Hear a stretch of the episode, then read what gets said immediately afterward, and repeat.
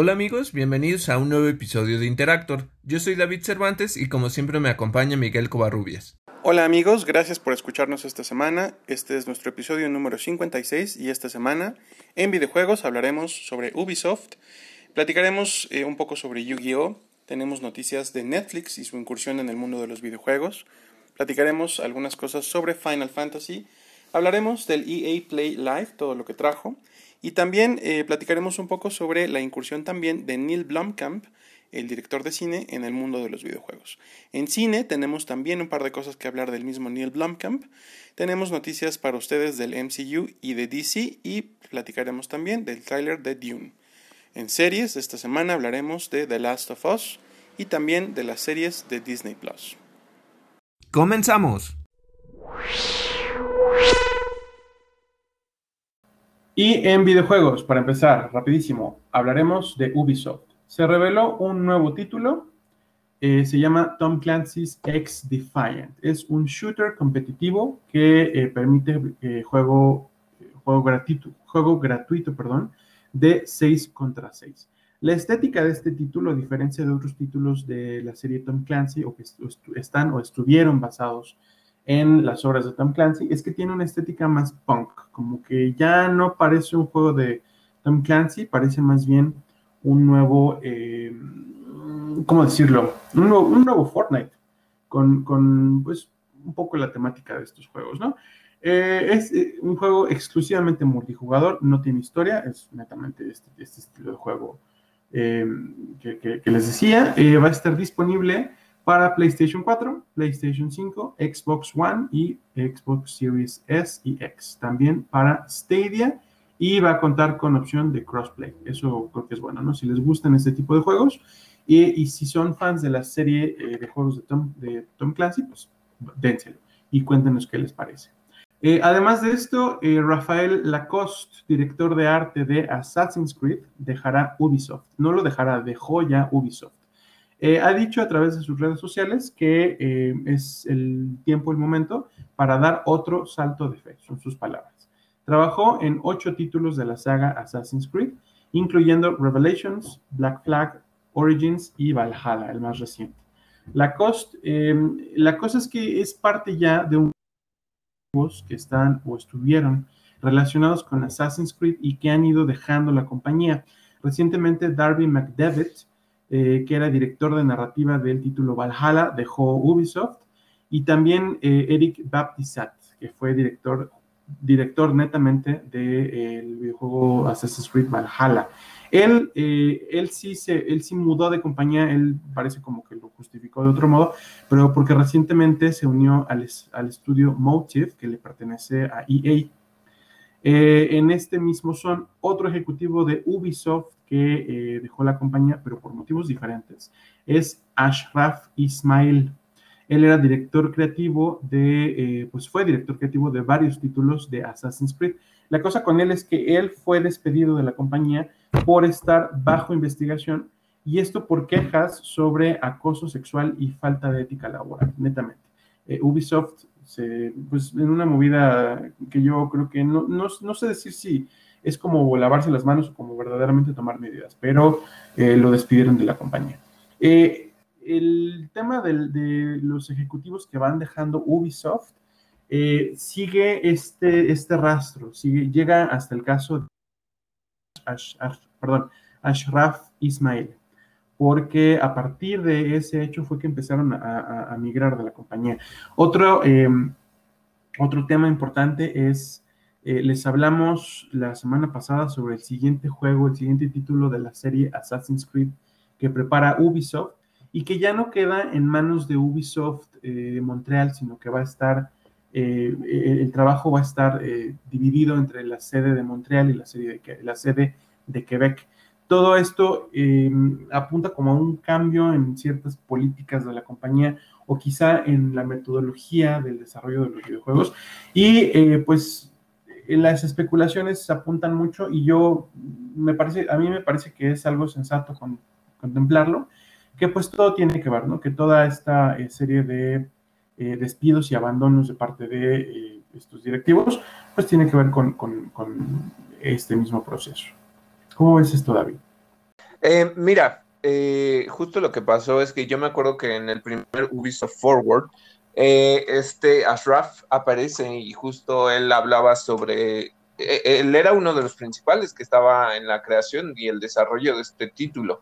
Y me acuerdo que cuando se hizo la revelación, pues sí, él estaba hablando mucho sobre el juego, lo mucho que le había gustado trabajar en él y todo.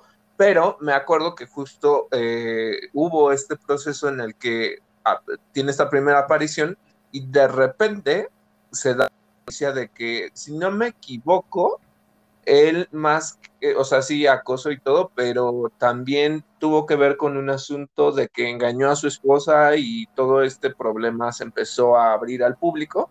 Y entonces, pues generó como toda esta eh, debacle alrededor de qué tan protegidos están los directores creativos, los desarrolladores y este tipo de dinámicas. Entonces, eh, no estoy seguro de, que, por ejemplo, Darby McDevitt y este Eric Baptizat eh, tengan algo que ver con esto. No lo, o sea, esto no lo puedo asegurar, pues. Eh, pudiera ser que su salida tenga que estar ligada con esta o, o igual y no, porque finalmente ellos están moviendo eh, bien lo dices tú, forman parte de, esto, de estos juegos que, ya se cimentaron dentro de la franquicia. Entonces, eh, tienen un peso bastante grande. Ahora, el, último que, me llama la atención es este Baptizat, porque eh, justo al ratito les hablaré de, de Motive Studios, ya, ya les pusimos una de, de, las noticias que salieron del EA Play Live, pero está relacionado porque lo que me llama la atención es que, bueno, él por lo menos fue director a nivel este juego, pero no sé qué vaya, o sea, no sé qué rol vaya a tener Motive y quizá lo retome al rato que, hablemos de, esto que, les digo, pero eh, me llama la atención porque justamente Darby McDevitt, y aquí, perdón, fans de Assassin's Creed. Yo también soy fan en cierto sentido, pero les he dicho que también ya me decepciona mucho este juego. Em, no sé, eh, el, hecho de que él fuera el, director de narrativa me habla muy poco de él. O sea, y, se los digo así porque muchas veces lo que llega es este, eh, pues no hartazgo, sino que ya repites mucho, ¿no? Y el hecho de que durante toda su trayectoria, eh, trayectoria haya llevado diferentes juegos de Assassin's Creed, como que ya ni siquiera sabes a dónde moverle. El último juego, eh, Valhalla, en cuanto a narrativa, no construye demasiado. Y entonces te quedas así pensando como, ok, ¿hacia dónde va a ir la franquicia? Porque ya se está desvirtuando mucho. Pero bueno, eso es, por eso les digo que tengo como duda al respecto de si ellos están relacionados. Lo de Ashraf, eso sí está confirmado y les digo que fue en ese entre, justo cuando él presenta el juego. Y luego ya en los siguientes Ubisoft Forward, él ya, o sea, lo hicieron a un lado y viene ese despido. Em, son estas dinámicas que son muy em, relevantes porque justo ponen foco estas prácticas equivocadas dentro de las compañías de videojuegos no solo existe el crunch laboral que justo eh, forza a, los trabajadores a, pues, a trabajar en horarios eh, que, no son humanos, pero también a que cumplan con las metas que, el equipo de marketing, el equipo este, general está definiendo y que ellos son asuntos muy graves que se tienen que tomar en cuenta. Y de esto viene otro tema muy fuerte, porque esta es una cosa, o sea, sí están esas salidas, sí está este, la confirmación de lo que le pasó a Ismail, pero ahora viene otra cosa muy fuerte que también, y ahorita podemos debatir sobre esto, porque justo se me hace algo que debe de generar como cierta conciencia en los consumidores o en los jugadores de ciertas franquicias. Entonces, Miguel, cuéntanos qué está pasando en eh, Blizzard. Pues mira, eh, básicamente Activision Blizzard están en llamas. Eh, mira, lo primero que pasó es de Bloomberg, en el que se revela que Blizzard aceptó las órdenes, las órdenes anticipadas, los pre-orders de Warcraft 3 Reforged. Esto aún, y, esta declaración es parte del reporte de la misma Blizzard, aún cuando dentro de la compañía sabían que no iban a poder tener el juego a tiempo, que no lo iban a tener terminado a tiempo. El juego sí fue publicado eh, en la fecha en la que prometieron, pero justamente la reacción vino por parte de quienes lo jugaron y, además quienes hicieron preorden. Eh, recibió muchas críticas por falsa publicidad, porque obviamente les entregaron un producto no terminado. Es algo de lo que hemos hablado eh, varias veces aquí en, el podcast.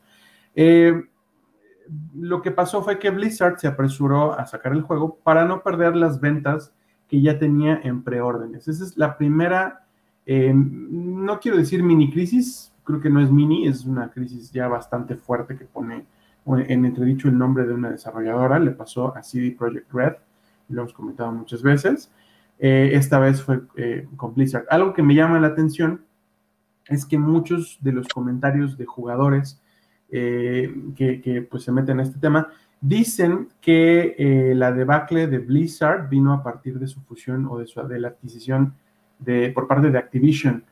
no lo sé, yo no, sé si lo estén agarrando de chivo expiatorio o si verdaderamente hayan cambiado mucho las cosas para Blizzard a partir de la fusión. Eh, la otra cosa que está relacionada con eh, esto que comentábamos ahorita de Ubisoft es que eh, fue demandada directamente por el Departamento de Vivienda y Empleo Justo del Estado de California en los Estados Unidos esto tras una investigación que se llevó a cabo, si no me equivoco, por cuando menos un año, eh, no, no, eh, no recuerdo si, si eran dos años, pero es una investigación larga. Una investigación que está intentando demostrar que se ha fomentado una cultura laboral estilo frat boy, es decir, estilo fraternidad eh, estadounidense. ¿Qué significa esto? Que hay un ambiente laboral nocivo, que eh, ha derivado en salarios inequitativos, en acoso sexual dentro de la empresa. Eh, se habla de quejas sobre trabajadores de Activision Blizzard que eh, consumen alcohol durante las horas de trabajo. Suena, suena, muy, suena muy padre, ¿no? Suena como un lugar de trabajo bastante amigable, pero no. son estas conductas que los han llevado justamente a eh, fraternizar entre hombres y generar un ambiente muy tóxico para las mujeres dentro de Activision. Eh, hablan de comentarios sexuales, de, eh, bueno, todo lo que conlleva el acoso en este tipo de situaciones. el medio Polygon reportó que cientos de jugadores del juego World of Warcraft están participando desde el día de ayer en una protesta, en lo que en inglés se conoce como una sitting, uh, sitting protest.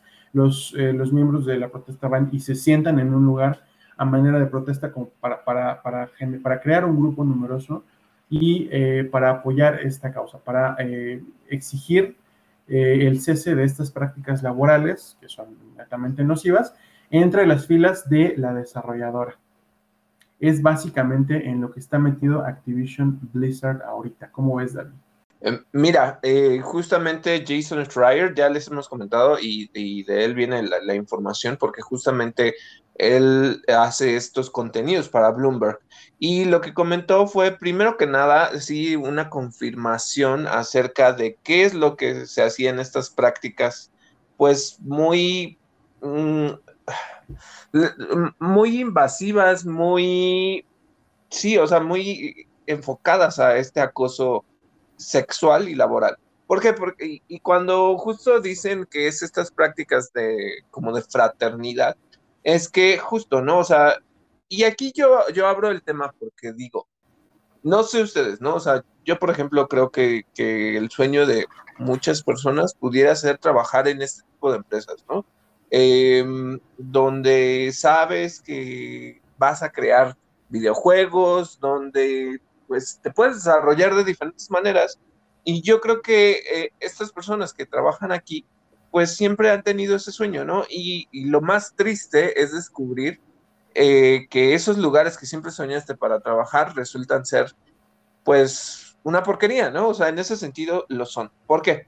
¿Qué es lo que pasaba con ellos? Eh, justamente lo que decía es que las mujeres sufrían unas em, situaciones en donde eh, los compañeros llegaban, o sea, obviamente ya bebidos y justamente lo que empezaban era a, pues, a meterse a estos cubículos y justo a hacer cosas, pues, muy inapropiadas, ¿no? O sea, por ejemplo, llegaban borrachos o este, se les acercaban y este, estos comportamientos, incluso manoseo, eh, cosas eh, a nivel laboral en el que ellos eh, en su estado de ebriedad o en estado de resaca llegaban y les exigían a las mujeres que hicieran el trabajo mientras ellos pues se hacían güeyes o, se ponían a, jugar en lugar de hacer sus labores, ¿no?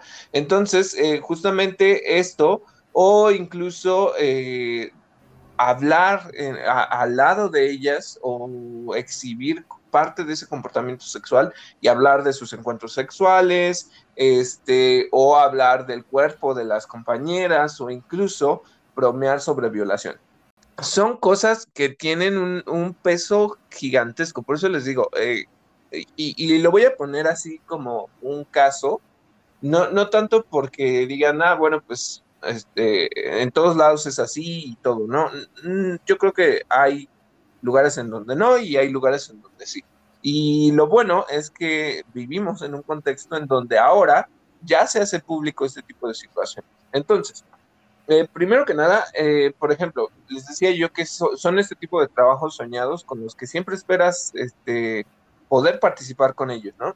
Entonces yo me acuerdo de una vez que alguien me comentó este, porque pues yo dije, ah, bueno, este, estaría padre trabajar en empresas tipo Google, ¿no? O sea, donde incluso si ustedes llegaron a ver el, el tráiler de una película donde aparecía Owen Wilson y creo que eh, Vince Vaughn, eh, eh, justamente era como, ay, es súper padre, este, es muy abierto, tienes todas estas áreas donde puedes jugar, e, incluso yo trabajaba muy cerca de, Google, entonces yo me acuerdo que cuando hacían los eventos este, e invitaban bandas a que hicieran directos para, la plataforma, eh, pues eh, como que te quedabas viendo de no manches, está súper padre, tienen una barra de jugos, etcétera, etcétera, etcétera, ¿no? O sea, todas esas cosas que van armando que te dicen, no manches, es buenísimo. Y me acuerdo que incluso al inicio de la pandemia fueron los primeros que dijeron, si no quieren regresar nunca, no tienen que regresar a, las oficinas, ¿no? Y eso te, habla un poco como de la cultura.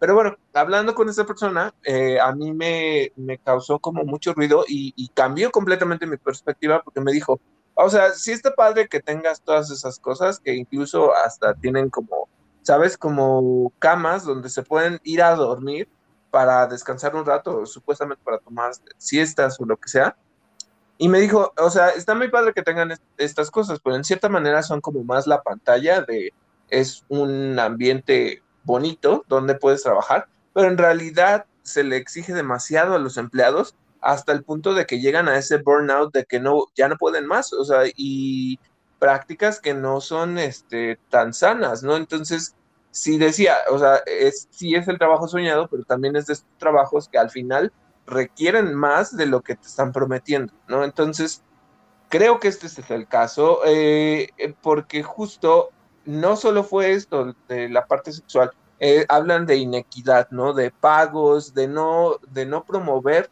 el ascenso de mujeres justamente por el género, a pesar de que tengan la experiencia. Y bueno, y ustedes dirán, bueno, la compañía, ¿cuándo va a, decir algo?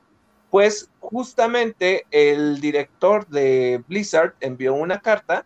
Eh, el director se llama eh, J. Allen eh, Braca y justamente él envió este comunicado diciéndole a los empleados que estas son situaciones muy graves que no deberían de permitirse. Es un ambiente en donde deberían de sentirse cómodos y bienvenidos y no sentirse así eh, están realizando esta investigación y por lo tanto van a seguir con ella a, todas las consecuencias, ¿no? Eh, pues por una parte eso está muy bien, el hecho de que la investigación vaya adelante y eh, lo que dice es que justamente están en toda su, están en todo su derecho para hablar y contar estas situaciones si se encuentran en alguna de ellas y que no se va a dejar sin castigo a las personas que estén involucrados en ellos, ¿no? Entonces, em, se me hace esta respuesta que tiene que ser, o sea,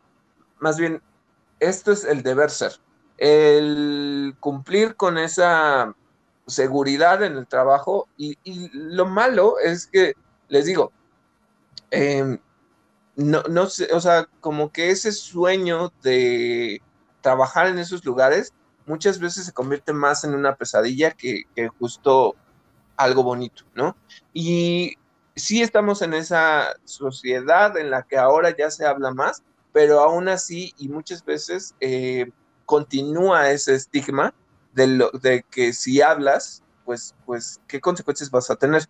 Eh, y digo, estos ya son temas como más fuertes y se pueden explorar de otra manera, pero justo les voy a... Eh, hay un capítulo, nada más como haciendo contexto del de, el tipo de, de situaciones, hay un capítulo de eh, Brooklyn Nine-Nine. Si ustedes son, siguen esta serie, a mí me gusta mucho, me hace reír.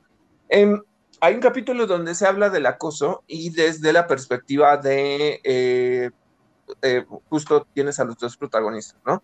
Jake Peralta y Amy Santiago, y están tratando un caso de acoso.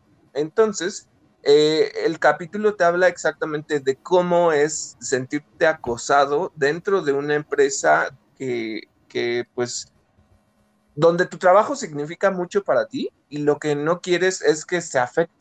Entonces es completamente comprensible y creo que son este tipo de estímulos los que deberían de generar más conciencia para que este, pues hagamos más por ese tipo de, de, situaciones, ¿no? O sea, que no solo sea un poco el decir, ah, los apoyamos, sino que realmente sea exigir este tipo de situaciones donde eh, se trate con igualdad y donde también no se permite este tipo de situaciones. Eh, ahora, eh, tú, tú mencionabas algo respecto a una, llamémosle, protesta silenciosa dentro del mismo juego. Esto tú y yo lo, discutimos justo cuando empezó a salir el tema, pero bueno, lo, traemos justo para que lo hablemos dentro del, episodio porque yo lo que decía es que eh, está bien, o sea, no, no, no se le puede eh, exigir más a, a, más o menos a los fans, ¿no? Pero eh, yo sí diría, tal vez pudiera hacerse otro tipo de acción en el que a lo mejor durante ciertos días o durante algún tiempo en lo que este, el, el director, este Jay Allen, aborda el tema y en lo que está la investigación y en lo que se señala eh, cuáles fueron los responsables de, estas acciones, yo sí diría como jugador, eh, por eh, apoyo, por solidaridad a las desarrolladoras que participan en esos juegos que yo tanto disfruto, entonces a lo mejor no consumo o no descargo o no compro, ¿no? ¿Saben? O sea, este tipo de cosas que eh, al final son estas compañías que reciben muchísimo dinero de los fans. Y no, y, no es, saben, o sea, no es mi, mi boicot ni mi insistencia para que ustedes, si juegan los, los títulos de Blizzard, lo hagan y vayan y, me hagan caso, ¿no? O sea, pero yo creo que debería haber una consecuencia en la que ese apoyo pudiera ser un poco más fuerte, eh, en donde se demuestre que justo como consumidores no nos parece que las marcas estén tomando esa posición, ¿no? Y que no se hable, o sea, porque ese correo lo, menciona Jason Schreier, pero en realidad el director no ha hablado en, público al respecto. Y ese tipo de cosas se tienen que hacer muy públicas para que eh, justo haya un contexto y también se vea el interés de las personas en resolverlo. E, eso es lo que yo veo y considero que debería de ser un poco más activo. Bueno, pasando a otras noticias de videojuegos. Eh, Konami anunció a través de un live stream tres títulos nuevos para... Estos están próximos a salir y son Yu-Gi-Oh! Master Duel, que eh, si son ustedes jugadores de Yu-Gi-Oh! de bastante tiempo, eh, quizá les interese porque el juego va a incluir las Master Rules, el, set de, reglas eh, nivel Master. Este juego va a soportar 4K. Eh, otro de los títulos es Yu-Gi-Oh! Rush Duel eh, Psycho Battle Royale. Es un juego para Switch.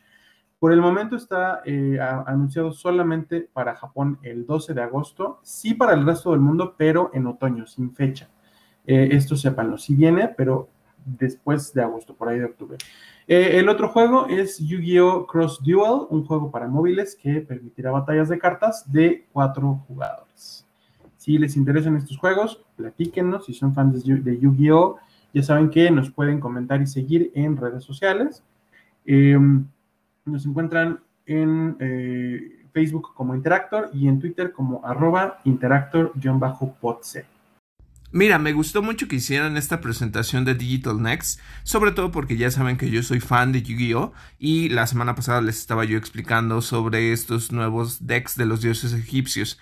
Pero bueno, para este evento, el productor senior Kenichi Kataoka, que es de Konami, explicó cómo las Master Rules se van a ir aplicando y justo lo que dice es que cualquier jugador se puede ir familiarizando con las reglas actuales a través de títulos que ya existen, como Dual Links para móviles, que va a traer algo nuevo, como es la parte de Arc B de la serie, y también a través de Yu-Gi-Oh! Legacy of the Duelist Link Evolution. Sí, es un título bastante largo, pero eh, este juego llegó para Switch primero y después llegó a consolas como PlayStation y Xbox. Eh, lo que me llama la atención. Eh, las reglas oficiales, pues según yo, sí forman parte de algunas de las líneas de, de estos títulos de videojuegos.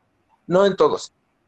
Em, porque, sobre todo, eh, hay, o sea, por ejemplo, ahora, nada más como contexto, ¿no? Por ejemplo, ahora ya no puedes usar cartas como Renace el monstruo, ya no puedes utilizar cartas como la olla de la avaricia, o sea, ha habido diferentes reglas, por ejemplo, había el, las versiones originales de el Black Luster Soldier eh, Envoy of the Beginning y el eh, y el Chaos, Chaos Emperor Dragon Envoy of the End, creo que se llamaba, eh, son eh, unas de los primeros sets de cartas que salieron hace uh, muchos años y que este, estaban prohibidas porque estaban como muy OP.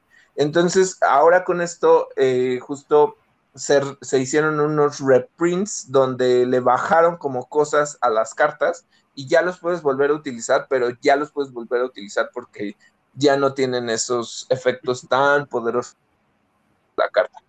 Entonces, eh, me llama la atención porque justo estos títulos, eh, por ejemplo, eh, si a ustedes les gusta, a mí yo soy muy, muy, muy fan de las primeras dos temporadas, bueno, no temporadas, sino de los arcos diferentes. La primera con, con Yugi y la segunda con Jaden. Eh, no fui como tan fan de, de Yusei, pero pues tampoco le hacía el feo a la serie. Las vi. Las que ya no vi fue este Arc B y no me acuerdo qué otra. Ah, no, creo que sí vi este Sexal, pero ya no vi Arc B y ya no vi las que siguen y unas ya ni se tradujeron. Recordemos que este pues muchas veces pasaban a estos canales de caricaturas, ¿no? Pero unas incluso ya no llegaron. Entonces, eh, por ejemplo, eh, Duel Links es la última iteración. No, creo que ahora ya hay otra. Seven algo. Pero bueno, el chiste es que eh, con Duel Links lo que haces es traer cartas igual. es otra forma de invocación. Y bueno, les decía yo que el director de, toda esta franquicia a nivel digital habló de esa, de familiarizarse con el juego a través de Dual Links para celular. Yo les diré algo. Yo tengo, eh, eh, también habló de este juego de Yu-Gi-Oh! Eh, Generations y yo lo jugué y entendí más o menos las dinámicas, pero, o, puede ser porque ya estoy muy viejo o muy menso, pero cualquiera de las dos, porque yo ya no entendí las dinámicas de los péndulos y yo no entendí las dinámicas de los, de los links me, o sea, me cuesta como mucho trabajo entender realmente cómo los traigo. O sea, incluso tiene, o sea, tiene un, cada uno de los, de las historias del, manga tiene este como un, un duelo de tutorial donde te explican cómo hacerlo, pero yo lo veo y es como de, no entiendo cómo carajos traigo a los monstruos, no lo, sé utilizar. Entonces, está padre que tenga esto, lo que dijo es que sigue estas reglas del, del todo el Trading Game Card y de las reglas oficiales del torneo mundial y que eso va a preparar, que va a seguir construyendo sobre la experiencia e incluso uno de estos títulos va a ser, eh, o sea, en línea, donde van a seguir clasificando. Entonces está padre, pero yo sí les digo algo, no, no es tan sencillo, o sea, ya neta subirte ahorita a, a Yu-Gi-Oh! Si uno, si lo abandonaste, es muy complicado. O sea, de verdad es muy complicado. Tienes que entender demasiadas reglas que este, no son, o sea, que ya no son tan sencillas. Em, claro, hay, hay muchísimas cosas que, por eso les decía, o sea, la nostalgia de volver a, jugar y tener este tipo de cartas está buenísimo. Y yo les recomendaría un poco más que si se acerquen a estos títulos, si les gusta y no quieren gastar todo su dinero en ellos, porque justamente lo que tienen es que eh, tienen como todo el catálogo de cartas hasta donde se lanza el juego y ahí pues puedes tener todo lo que quieras, ¿no? Eh, o sea, obviamente las vas consiguiendo conforme a los sets que vas desbloqueando, pero sí, o sea, yo siento que ya no es tan sencillo como antes, que es este bastante complicado, pero está padre. Sí, dijo justamente que en algún momento su formato físico el torneo mundial. Yo no sé, porque de nuevo seguimos eh, tanto en México como en Japón y todo esto, eh, con las situaciones de la pandemia, pero si el hecho está en que hay una dinámica para juegos digitales donde vas a seguir este, rankeándote, eso está muy bien. O sea, eso es lo que se me hace mm, buenísimo para que pues todos estos sigan haciendo de esta manera. Y eso es respecto a, a estos anuncios que se hicieron para Yu-Gi-Oh! ¿Qué más está pasando en Netflix, Miguel? Ya habíamos contado un poquito de esto la semana pasada. Pues mira, lo que pasa, eh, la semana pasada les contamos netamente que Netflix incursionará en el mundo de los videojuegos. Bueno, lo que ya confirmó Netflix esta semana es que cuando menos al principio, y esto es muy importante, cuando menos al principio no van a realizar cargos extra a sus suscriptores. Se supone, según esta información, que lo que uno pague en cualquier parte del mundo por un plan actual de Netflix es lo que va a seguir pagando con todo y el agregado del servicio de videojuegos. La plataforma va a incluir videojuegos, en un principio serán eh, juegos desarrollados para móviles, en eso se van a centrar. Eh, además, eh, dijeron que van a centrarse inicialmente en propiedades que son similares a las producciones interactivas que ya tienen. Por ejemplo, Black Mirror y Stranger Things. Ahora, ¿qué tiene de, interactiva Stranger Things? Bueno, pues que han sacado videojuegos relacionados con Stranger Things que añaden un poco a, eh, la historia de la serie, ¿no? Eh, que esto significa necesariamente que vamos a ver juegos de Stranger Things y de Black Mirror, eso sí no lo sabemos. Yo, yo diría que sí, pero quién sabe. Eh, yo me imagino que se van a centrar en sus propias propiedades eh, que van a desarrollar eh, propiedades nuevas definitivamente, pero sí sepan esto, es primero que nada eh, proyectos para móviles y no deberían, según la declaración de esta semana, hacer ningún cargo extra por el servicio de video. Creo que esto que nos comenta Miguel es una confirmación de lo que justo estábamos especulando el capítulo pasado, porque yo les decía, eh, Black Mirror Bandersnatch es esta experiencia interactiva. Y si lo que van a seguir haciendo es esto, como producciones interactivas, no se me hace mal. Eh, creo que tuvo, o sea, mucha gente le entró a Bandersnatch, mucha gente vio cómo hacer los finales. Incluso, no sé si ustedes lo hicieron, y yo sí, yo sí lo hice.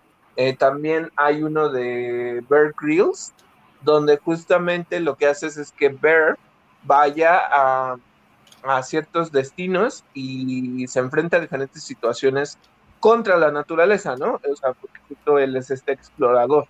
Entonces, eh, están padres, pero siento que después de Bandersnatch, no sé si fue porque ya no lo siguieron haciendo o porque realmente ya no pegó tanto. O sea, porque era como esto.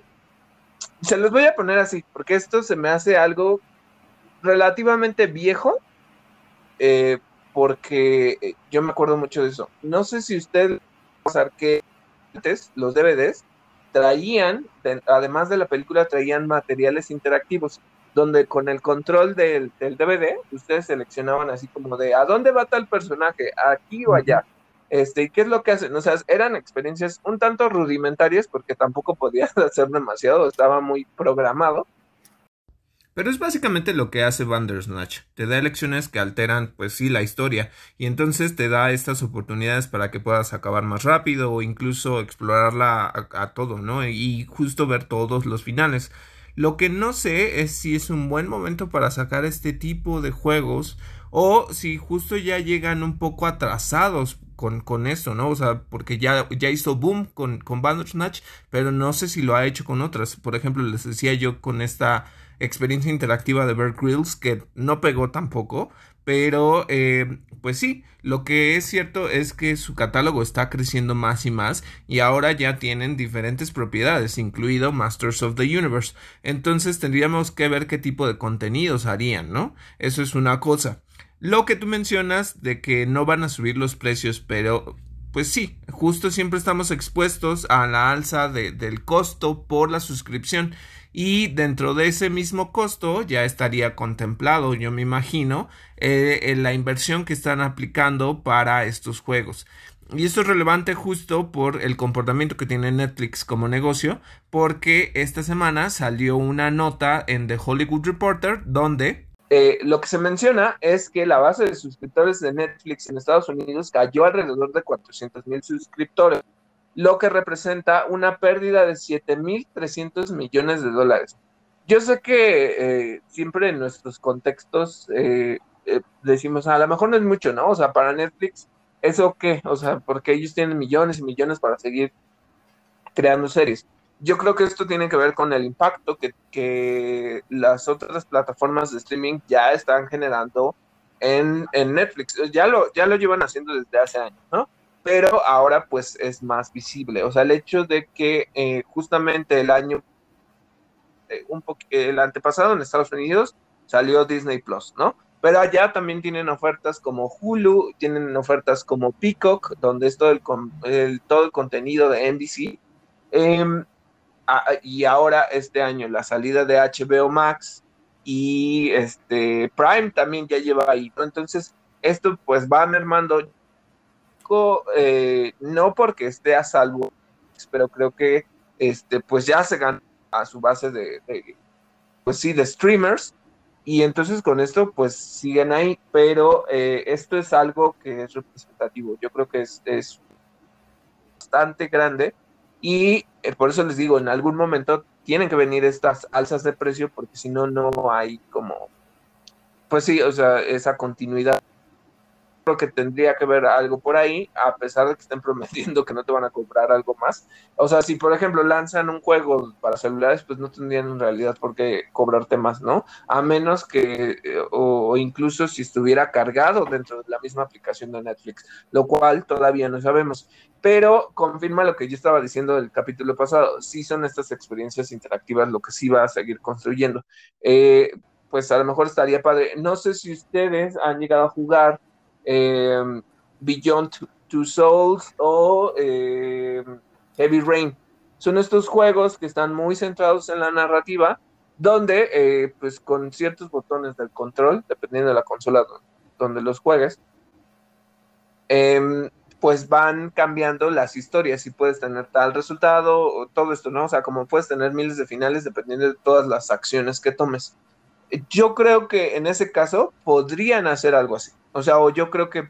Eh, eh, o, incluso estos juegos, que incluso la, fallecida Telltales, eh, ¿sí es Telltales? Creo que, bueno, no me acuerdo, pero bueno, el, estudio desarrollador de los juegos de The Walking Dead, que eran, o, y The Wolf Among Us, e incluso el juego de los Guardianes de la Galaxia, y tienen un juego de Batman.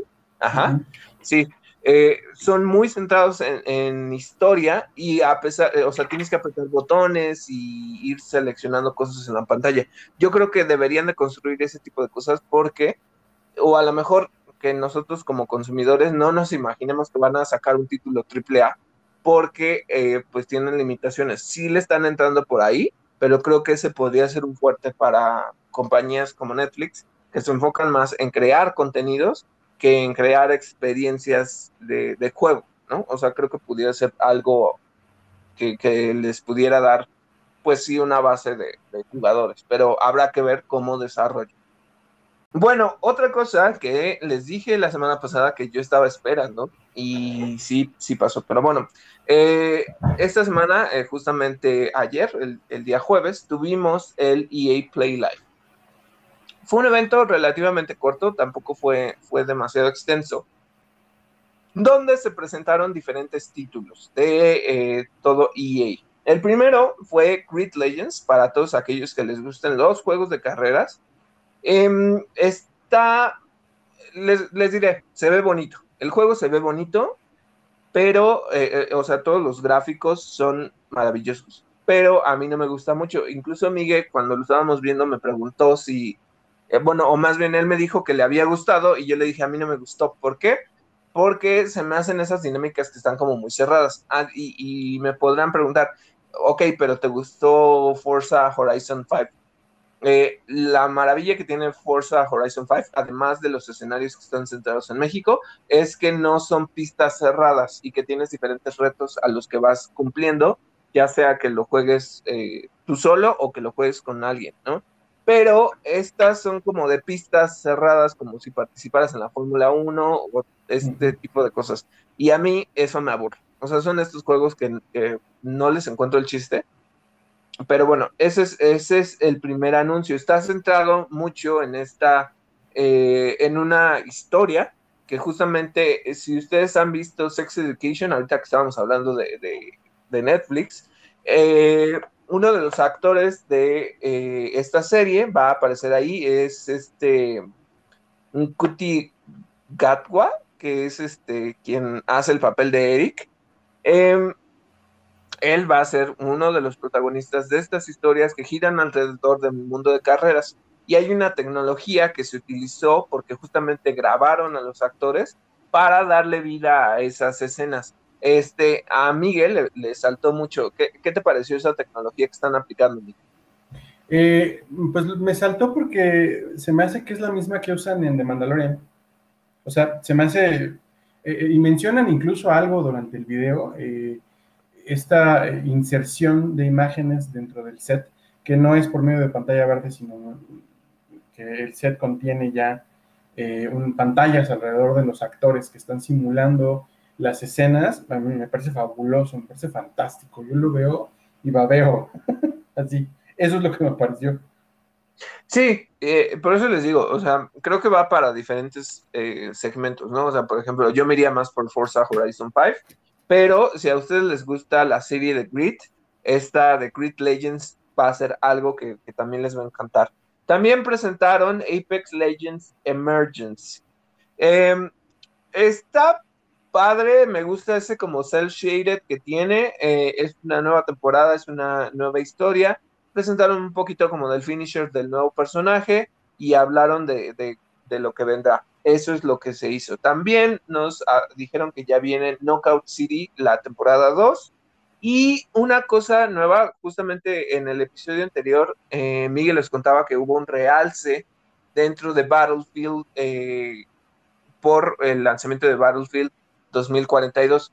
Em, bueno, pues no solo esto, además de que va a salir eh, este nuevo Battlefield, también va a haber un nuevo modo que va a ser Battlefield Portal que les va a permitir, es, realmente una experiencia bastante interesante, a mí me, llamó la atención, no porque vaya yo a jugar Battlefield, porque eh, se me hace como una experiencia súper interactiva donde ustedes van a poder escoger si ponen a los más nuevos eh, integrantes de, grupo militar contra alguien de la Segunda Guerra Mundial si escogen un entorno de zombies contra este, alguien de la Primera Guerra Mundial, ¿no? Entonces van a poder mezclar todo eso, las dinámicas de juego. Ahorita abrieron una beta para gente seleccionada donde eh, estuvieron probándolo y entonces se ve una maravilla en ese sentido de que pueden mover todas las reglas del juego. Sí estaban diciendo, y, obviamente pues este presentador que es de la WWE,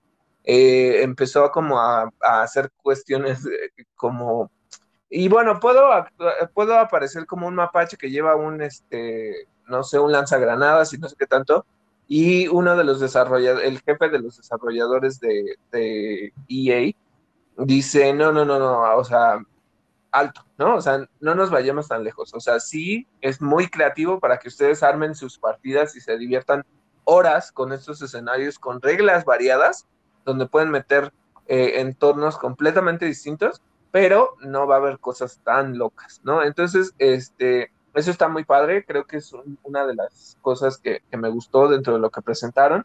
Y también presentaron otro juego que se llama Lost in Random. Em, ¿Saben qué? A mí se me hace, si ustedes lo llegaron a jugar, este título de Alice, Alice Madness, lo que se llama, ah, Alice Madness Returns, eh, eh, y hay otro de Alice, pero era un juego que creo que era para PC. Bueno, el chiste es que justamente cuenta, la historia de Alicia en el País de, la de las Maravillas, pero con un contexto como mucho más oscuro, mucho más tétrico, eh, es un juego de hack and slash donde ustedes van avanzando en los diferentes niveles y es un juego muy padre, muy interesante, incluso en las dinámicas del desarrollo de personajes. Eh, la narrativa tiene que ver mucho con la psicología del, mismo, de los mismos protagonistas, entonces eh, se me hace una buena este, historia que, que está por ahí. Pues bueno, el chiste es que Lost in Random tiene como una visualización similar, me, recordó mucho este título, eh, y, metieron como una dinámica de cartas, lo cual me recordó a Kingdom Hearts eh, Chain of Memories.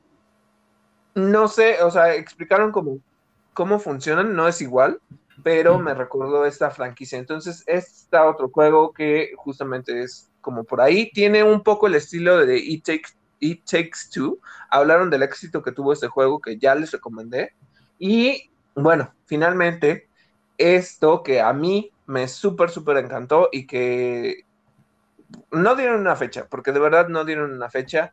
Dijeron, bueno, ahora sí lleva, y justo cuando dejaron como una puerta en negro, dije, aquí es, aquí es donde voy a ver eso que tanto espero. Y eh, se los publicamos en Facebook. Incluso este tráiler, bueno, es un teaser eh, muy, muy breve, pero bueno, ya se anunció el Dead Space Remake.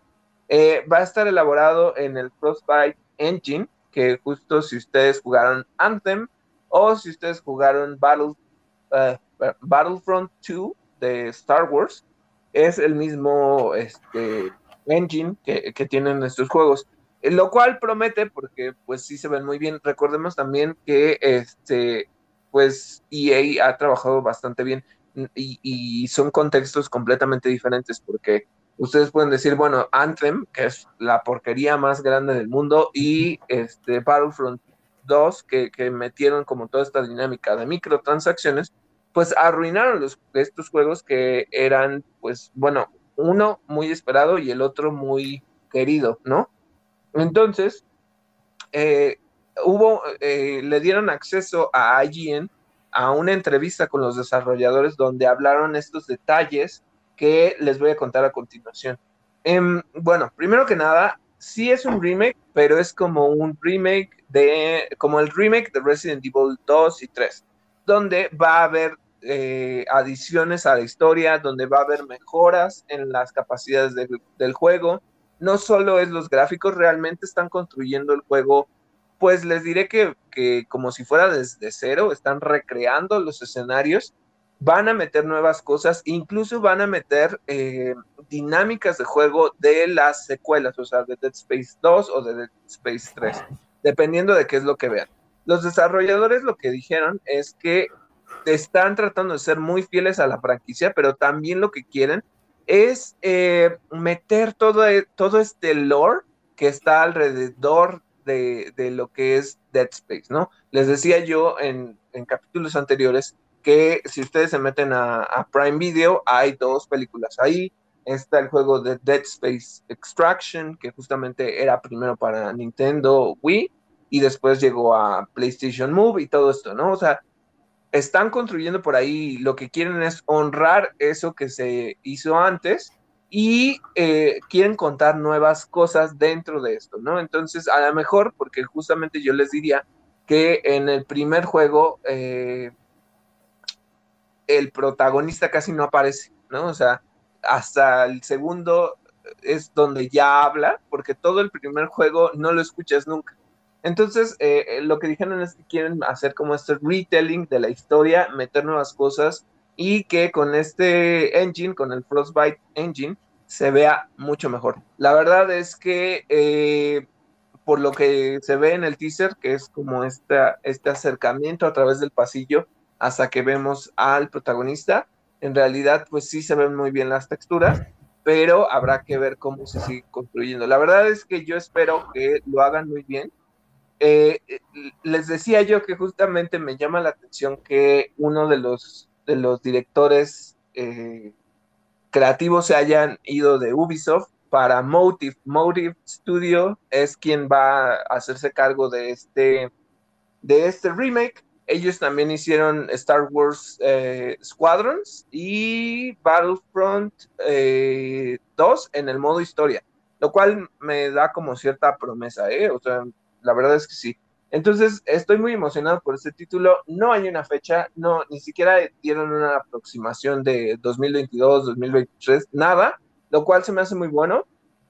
Pero eh, yo diría, uy, es que entre que por una parte quisiera ya una nueva entrada o no sé si van a eh, continuar con esta tendencia que yo siento que ya está decayendo un poco de los remakes que porque entonces vamos a tener el remake del primer juego y luego entonces del 2 y luego del 3, o sea, no lo sé, o sea, ¿sabes? O sea, por una parte se me hace bueno, porque para aquellos que no, que no accedieron a la franquicia cuando estaba en PlayStation eh, y en Xbox, o sea, creo que salieron con eh, PlayStation 3 y Xbox 360, entonces si ustedes no son de, de esos jugadores, pues es una entrada pero si no, eh, es volver a jugar estos títulos, lo cual no se me hace malo porque son juegos muy buenos. Pero eh, para que lleguemos entonces a una nueva historia, va a tardar muchísimo. Y esas son las, las noticias que salieron derivadas de este EA Play Live, que finalmente confirmó que sí hay un Dead Space. Oye, ojalá hubiera más noticias de juegos de, Star Wars, honestamente. Eh, yo sé pero eh, no sé si es porque es justamente el título que no se porteó para consolas de siguientes generaciones, que se quedó en Xbox 360 y PlayStation 2, me parece. Eh, pero, por ejemplo, el Battlefront 2 original, pues es un juego que, los fans aclaman, ¿no? No como para que se le haga un remake, no lo sé, la verdad, porque además estaría fuera de lugar existiendo eh, las versiones de, EA actuales, ¿no? Pero es, a mí me gustaría volver a ver ese juego, me gustaría que se porteara. Y me gustaría también que hubiera, que, que, verdaderamente no nos estuvieran en, esta sequía a los fans de Star Wars, porque yo recuerdo, y mucha gente también lo hace, yo recuerdo los tiempos de Lucas, eh, de Lucas Arts, y bueno, eh, había, pero oferta verdaderamente para escoger, ¿no? Y ahorita ya no, cuando, cuando se supone que es un gran momento para, para Star Wars a partir de, las secuelas y de la compra de Disney y de las series y todo, y, pues no, en videojuegos estamos como bien olvidados.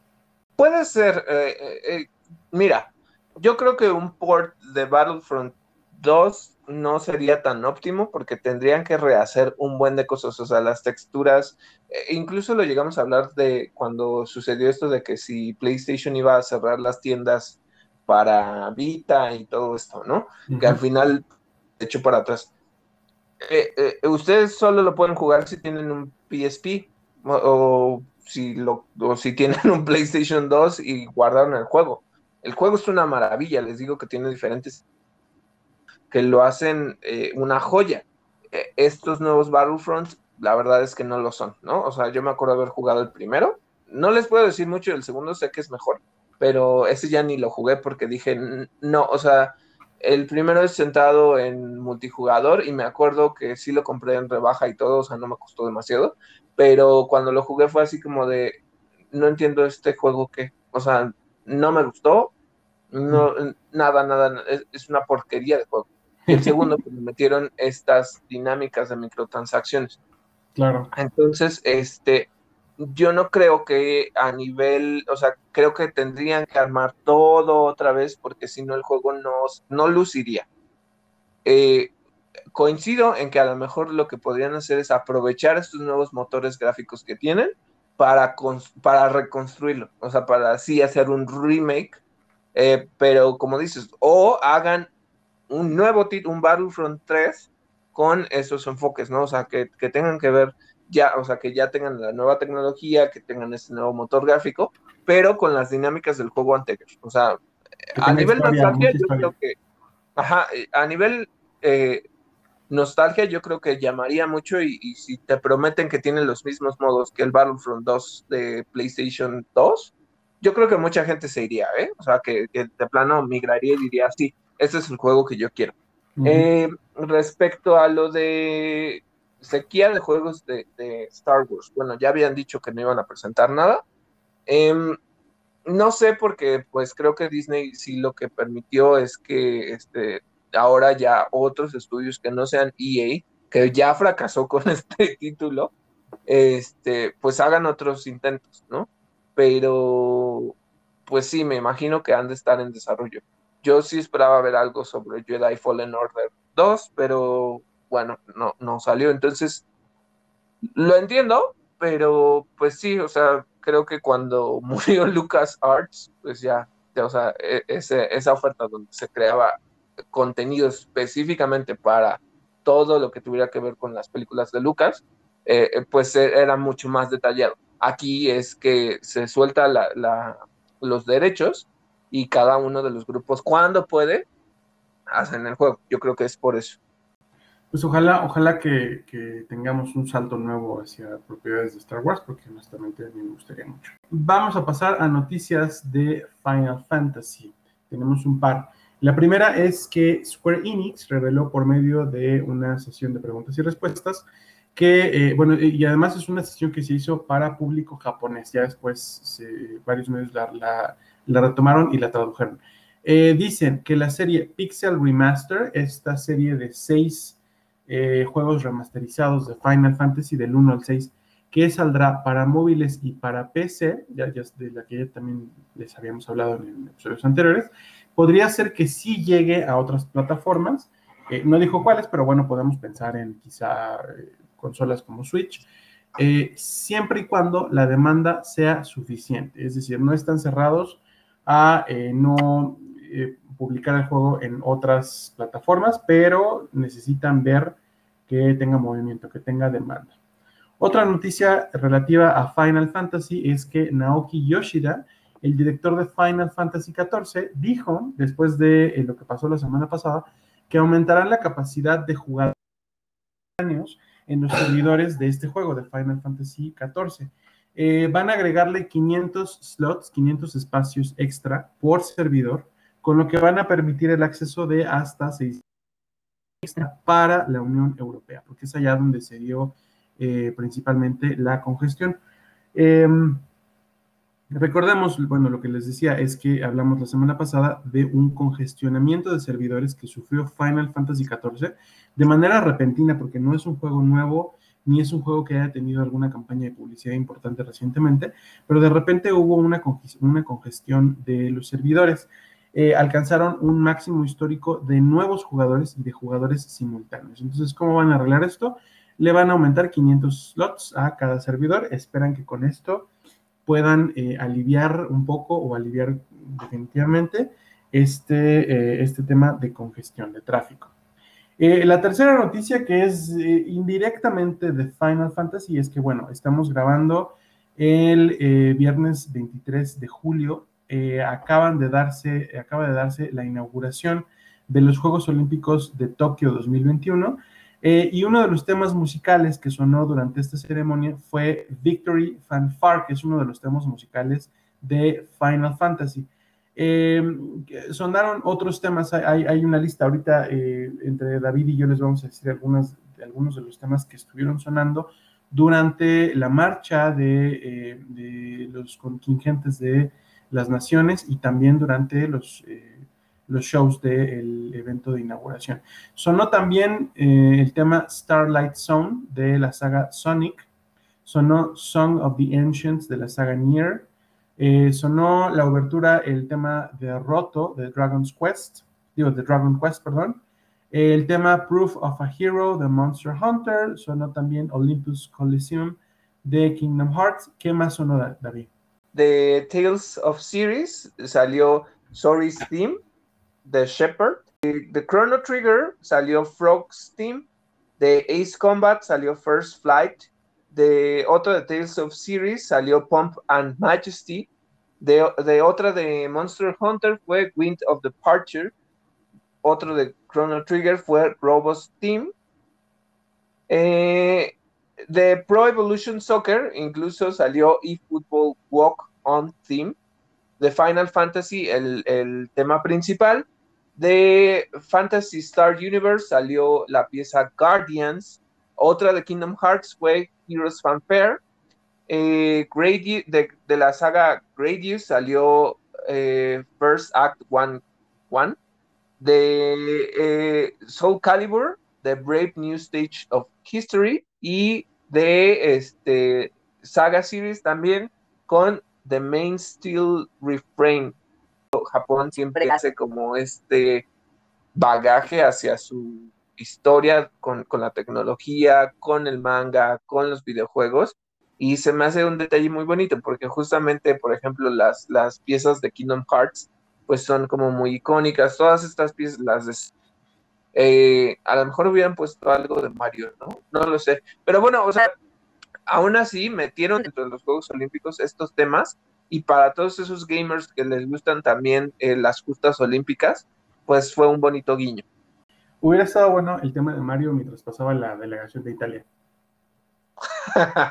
Ándale, poco han de, este, de identificar con ese estereotipo. La verdad, sí, o sea, yo creo que les hubiera encantado. Eh, ¿Qué más tenemos, David? Eh, ¿Qué pasa con, eh, con Guerrilla Games? Bueno, Guerrilla Games y Mi Joyo presentarán una colaboración en la que en la que Aloy de Horizon aparecerá en Genshin Impact. O sea que si ustedes juegan esto, van a tener a, a Aloy. Esa es una de las cosas. Otra cosa que ya les habíamos comentado hace algunos episodios es que eh, se iba a hacer un, rediseño del PlayStation 5. Eh, eh, pero justamente a nivel estético, pues no. es más que nada por los componentes, porque justo la escasez de, de los chips es lo que, lo que está fallando, pero van a meterle otros, otros implementos y esto significa una reducción en tamaño. Entonces la edición digital va a tener menos, o sea, va a ser un poco más pequeña, pero solo esta edición. Entonces nada más para que sepan esto y que no crean que es un rediseño total y que ya va a ver con los nuevos plates y todo, no. O sea, nada más es en tamaño y un poco por los componentes que se van a utilizar. Ahora, Ghost of Tsushima Director Scott. Ya se presentó un nuevo tráiler donde nos explican e incluso nos resuelven las dudas que teníamos la semana pasada de cuándo se lleva a cabo esta expansión de la historia. Lo que nos dicen es que eh, nuestro enemigo principal o nuestra enemiga principal es Angsar Khatun, que es una chamán mongol que va a dirigir a las fuerzas enemigas contra Japón. Em, lo que dicen también es que va a haber nuevos elementos estéticos, entre ellos muchos más coleccionables, mejoras como armaduras, no solo para Jin, sino también para su caballo. Entonces, eh, me da gusto que pongan mucha atención al detalle y también me da mucha risa porque ahí están como llevando a cabo eh, esta atención a los errores de continuidad. En este caso te explican que Jin se embarca con su caballo y que una tormenta pues los golpea, destruye el barco y es por eso que el caballo llega con él a esta nueva región. Em, eso, pues me es muy gracioso que, incluso metan por esto al caballo. No, no solo eso, em, también lo que nos dijeron es que eh, es un nuevo sitio, es igual de hermoso. Recordemos que este, este título es característico por el viaje visual que, tienes de, de, toda esta representación de Japón. Y bueno, entonces em, van a meter algo que es una dinámica con animales, no solo con, para aquellos que, jugaron el título, llamémosle el original, eh, ustedes podían interactuar con los zorros. Había unos pequeños templos donde ustedes seguían a los zorros y además de que les daban algún coleccionable estético como pudiera ser una bandana o algo en específico este, podían acariciarlos al final. Bueno, pues ahora van a meter a diferentes animales, entre ellos ciervos, y ustedes van a poder interactuar con, con ellos para tomarse fotos. Eh, incluso yo les digo que si siguen a PlayStation en Instagram, hay eh, un, un hashtag que es PlayStation Blog donde cada semana ponen dinámicas para que, este, pues, por ejemplo, una semana es de Ghost of Tsushima y la otra es de otro título, ¿no? Y pues me acuerdo que con el lanzamiento del título, lo que se decía es que ustedes podían subir fotos con, con los zorros y entonces estaba muy interesante. Entonces eh, yo creo que con esto se va a incrementar eh, las fotos de animales que salgan para Ghost of Tsushima. Y para los fans de los juegos de deportes, o en específico de fútbol, eh, les traigo una noticia bastante interesante. Eh, se me hizo incluso ruidosa, porque lo que pasa es que ustedes reconocen que hay dos franquicias muy grandes en el mundo de fútbol. La primera, eh, no, no por orden de importancia, sino la primera es FIFA y la segunda es Pro Evolution Soccer o PES, eh, bien conocido por los fans. Em, lo que va a pasar es que justamente la franquicia va a cambiar de nombre y ahora se va a llamar eFootball. Y este nuevo título que saquen será free to play y además multijugador. Entonces, eh, saben, me llama mucho la atención a mí lo que me causa ruido es que eh, el nombre de la franquicia es muy reconocido. Es, no me imagino, por ejemplo, que FIFA dejara de llamarse FIFA y, fuera un fútbol algo, ¿no? O sea, que le cambiaran el nombre. Creo que están perdiendo ese peso sobre la propiedad que, le da ese reconocimiento a la franquicia de, de videojuegos. Em, no sé, y aquí abro la pregunta, igual eh, díganos en nuestras redes sociales, si ustedes seguirían jugando, eh, aunque ya no tenga el título oficial que, con el que ustedes este, siempre lo han reconocido. A mí me llama la atención. Creo que es una buena experiencia porque ustedes se pueden sumar eh, con cualquiera de sus amigos o incluso que se sumen con gente desconocida a jugar un buen partido de PES. Pero, eh, pues sí, o sea, es un cambio a estos factores de multijugador, de estos factores de free to play de los que ya les hemos venido hablando. Pero sí, o sea, eh, no sé, me llama mucho la atención que no rescaten el nombre oficial de la franquicia y, no sé si esto le pegue a la percepción que se tiene sobre ella, ¿no? Pero bueno, esta es la noticia que les teníamos sobre este nuevo título.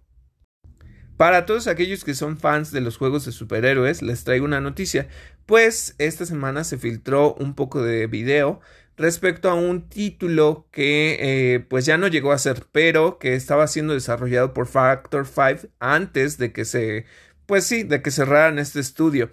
Em, este juego tenía el código Blue Steel y estaba centrado en Superman. Lo que muestra el video es a Superman peleando contra Doomsday. La dinámica de juego la verdad es que no se ve muy bien e incluso el video pues sí se ve como muy alfa. Entonces pues habría que considerar realmente qué tan avanzado estaba, ¿no? Em, se supone que esto es en 2008 cuando se estaba realizando. Lo que me llama la atención es que justo para 2009, un año después, se lanza Batman Arkham Asylum. Em, no sé específicamente porque eh, sabemos bien que la saga de Arkham se, se, consolidó como la joya de Rocksteady y Rocksteady en algún punto dijo que le gustaría hacer un título basado en Superman. Em, eh, lo que yo a mí me llama la atención es la progresión de poderes. Me hace totalmente sentido con eh, superhéroes como Batman porque pues, son humanos que tienen eh, todos estos gadgets que puedes ir upgradeando hasta que tus habilidades mejoran y el juego se hace mucho más efectivo. pero con algunos héroes que ya tienen como poderes muy específicos, sea Superman, Supergirl o incluso Shazam, eh, pues ya son como demasiado poderosos, ¿no? Pero, eh, por ejemplo, si, si, fuera Billy Batson, me haría sentido que como es un niño y como apenas va descubriendo sus poderes, pues así fueras en la progresión, ¿no? Hasta que consiguieras el máximo de poderes. Em, bueno, el chiste es que eh, es una idea que, que, está centrada en Superman. Y ahora Rocksteady ya, ya está sacando este nuevo título de, de Suicide Squad Kills the Justice League y en él no lo vamos a ver como un personaje jugable, o por lo menos no hasta el momento, o no se sabe, pero lo vamos a ver como enemigo. Entonces se me hace mucho más lógico en la progresión de habilidades, en la progresión de cómo vas avanzando y cómo puedes ir atacando con los diferentes personajes. Es una lástima porque justamente, eh, pues sí te mostraba, ¿no? A Doomsday y Superman tiene personajes muy icónicos pero este juego se canceló y ya no, ya no se va a ver nada más. Entonces nada más es para que sepan que en algún punto alguien se quería desarrollar un juego de Superman y ya lo estaba haciendo. Otra cosa, esta semana les traigo la reseña de Pokémon Unite, ya lo jugué, está bastante entretenido y si ustedes son muy fans pueden conseguir un artículo gratuito, en este caso es un Pokémon. Si ustedes se conectan al juego que eh, solo está disponible por el momento en Nintendo Switch, hasta el 31 de julio, pueden obtener un Serahora gratuito. Entonces te lo dan como regalo, yo ya tengo el mío. Em, les diré que este juego eh, tiene una dinámica bastante chistosa, porque es como en un estadio, le voy a llamar estadio. Hay diferentes perfiles dentro de los Pokémon. Tienes este un all-rounder, o sea que tiene diferentes habilidades. Tienes uno que es más rápido, tienes uno que es de soporte como para curación, y tienes defensores y tienes otros Pokémon de ataque. Entre los rosters que pueden encontrar es este, y el favorito, y, e incluso ya estuve leyendo en redes que es el más roto, es este, el Ninetales de Alola, es, y, yo también lo he agarrado mucho, es bastante efectivo. Pero bueno, eh, tienes a Ninetales de Alola, tienes a Charizard, tienes a Dinosaur, tienen a Serahora, tienen a Lucario, tienen a Eldegos, creo, eh, y tienen a, a Machamp. bueno, eh, hay diferentes Pokémon, a Gengar. Entonces, ustedes pueden ir, irlos escogiendo. Hay, sí hay microtransacciones si ustedes las quieren pagar, pero eh, dentro de los mismos disclaimers, Nintendo te dice que no son obligatorias. es un juego bastante adictivo le digo a Miguel que, que lo empecé a jugar y me piqué. Eh, eh, les digo que es como un estadio donde ustedes van como derrotando Pokémon que están como al aire libre, los ganan puntos como en una Pokébola que es diferente y esos los van guardando. Hay como una especie de, de porterías donde ustedes se cruzan al lado enemigo y entonces los van llenando y conforme les van robando el terreno, entonces eh, pueden ganar el juego con esos puntos. Ahora, ustedes van creciendo, entonces, por ejemplo, algunos, no todos, por ejemplo, Lucario no, y no me acuerdo que otro Pokémon no tiene como eso, pero ustedes van evolucionando. Por ejemplo, si ustedes seleccionan a Charizard, eh, ustedes aparecen en el campo de batalla como un Charmander, luego crecen a, a Charmeleon y luego a Charizard. Y los poderes que tienen van avanzando. Em, está padre el juego, o sea, está adictivo. Lo que no me gusta es que los Pokémon avanzan hiper, hiper, hiper lento. Lento, lento, lento, lento. O sea, si ustedes eh, van como ganando terreno, se crea una barra de color. Hay dos colores, el morado y el naranja. Y este, si ustedes son de un equipo, el color de su equipo les va a permitir avanzar más rápido, pero en partes del escenario no hay color. Entonces, este, van lentísimo, lentísimo, lentísimo. No, esto es algo que no sé, por eso les digo que no soy tan, tan bueno en eso. No he entrado a los torneos rankeados porque obviamente me destruirían, pero lo he hecho bastante bien dentro de lo que he podido. Eh, y entonces está divertido porque pues es como, es como especie de fútbol con dinámicas de Pokémon, pero también como de robar la bandera o robar base eh, está, entretenido, es gratuito para todos aquellos que tengan Switch Y em, no sé, creo que es un buen juego, ustedes lo pueden eh, eh, probar y se pueden pasar bastante, bastante tiempo de diversión. Lo que sí es que requiere siempre una conexión a Internet, porque si no, no lo van a poder probar.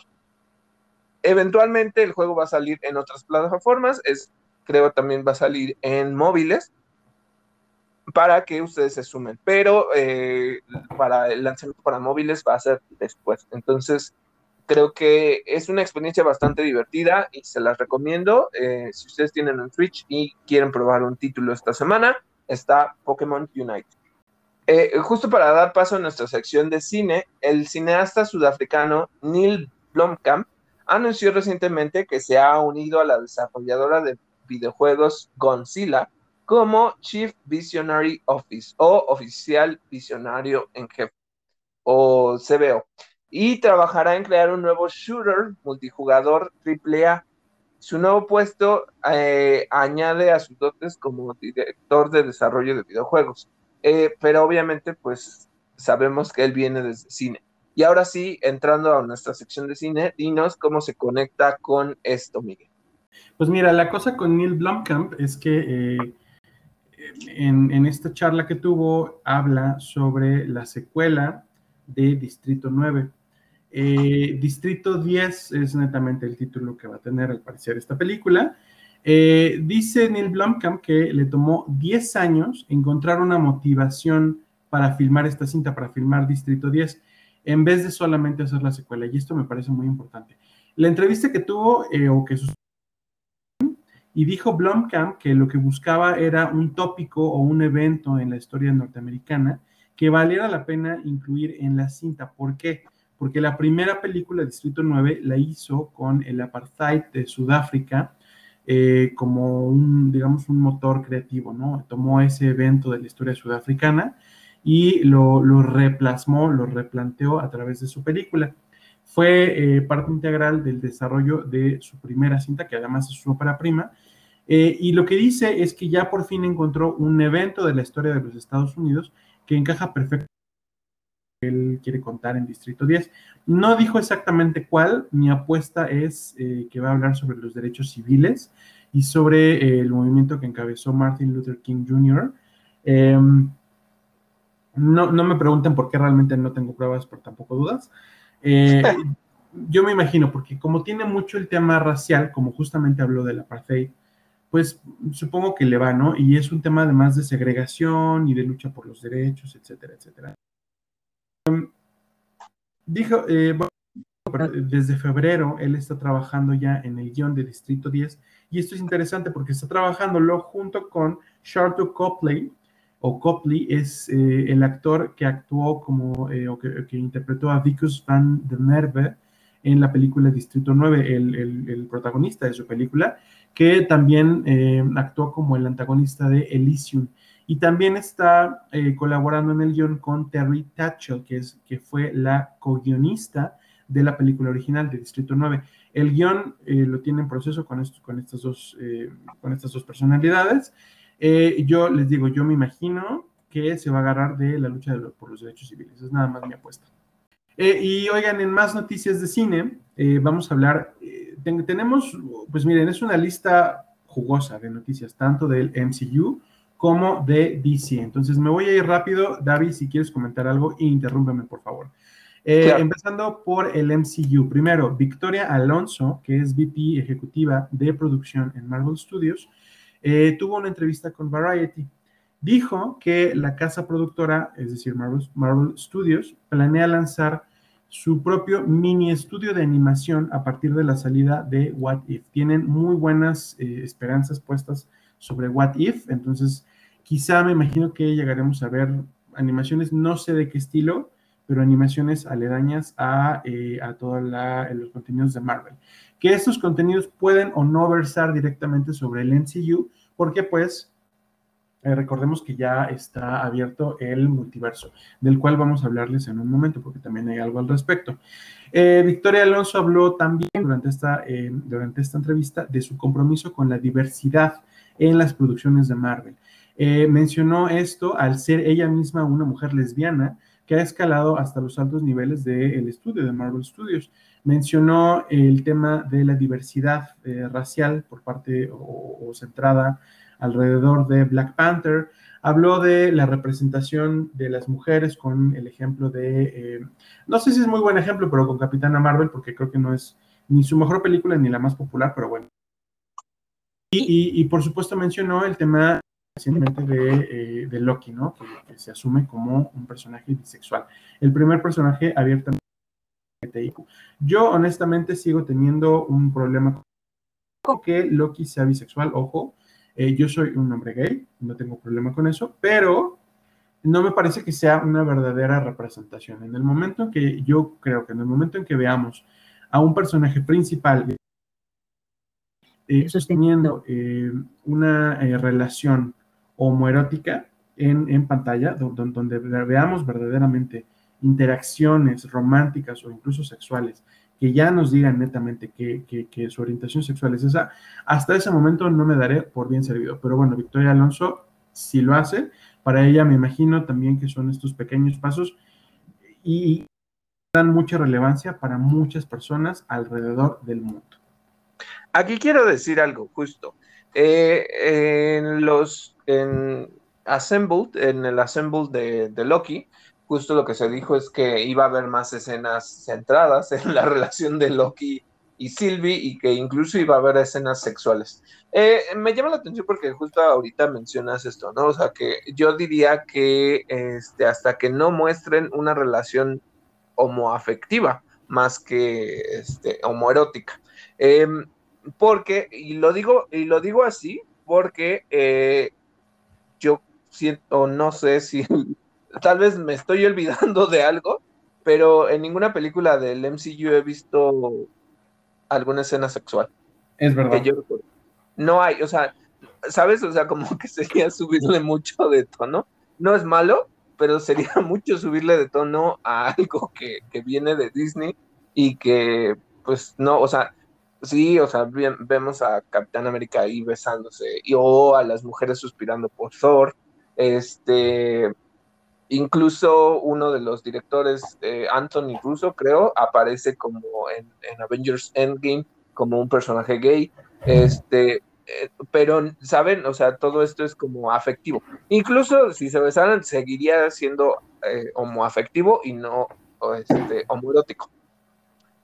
Por eso me causa como ruido, porque justamente, lo dices bien, se especula que Carol Danvers es relativamente bisexual, pero, pero tampoco lo dejan claro.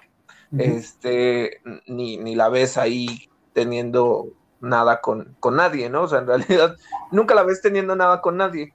Entonces, eh, si acaso lo más que hubo fue este, eh, justo porque la vi recientemente en Age of Ultron, eh, cuando Natasha le sugiere a, a, Bruce que se quiere meter a bañar con él, ¿no? Y es, es lo más que, a lo que llegan en ese sentido como, wow, súper sexual, ¿no?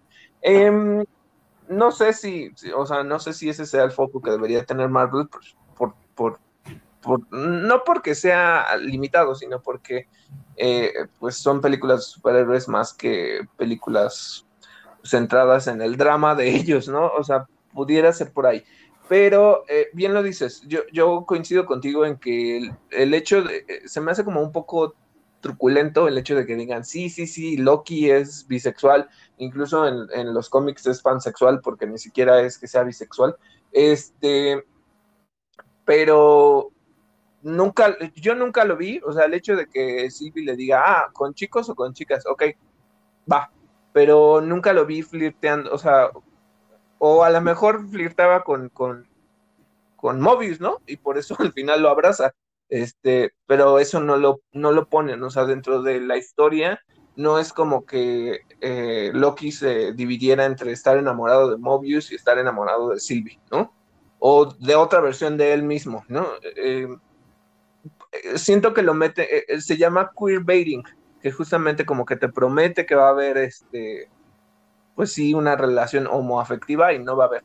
Y, eso mismo pasó con Bucky y con Steve, y muchos, eh, eh, este, y también los fans querían que hubiera como ahí una relación entre ellos, pero porque se hace ese queerbaiting, entonces está padre que una mujer lesbiana llegue a esas posiciones y entiendo que tiene que irlo moviendo poco a poco porque en algunas ocasiones, a pesar de que somos una sociedad un poco más abierta, también existe mucho ese, ese, esa homofobia, ese racismo, todo, ¿no? O sea, esa segmentación. Entonces, eh, me llama la atención, no sé necesariamente si eh, eh, sea algo bueno que sigan haciendo ese baiting, o más bien no lo es, pero cómo lo vas metiendo sin que cause como tanto revuelo y, que no le pongas tanto el foco para algo tan simple.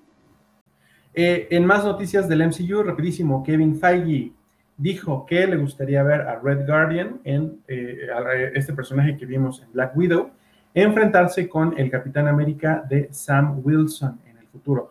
Eh, no en el futuro, super futuro, sino vamos, en siguientes producciones, ¿no?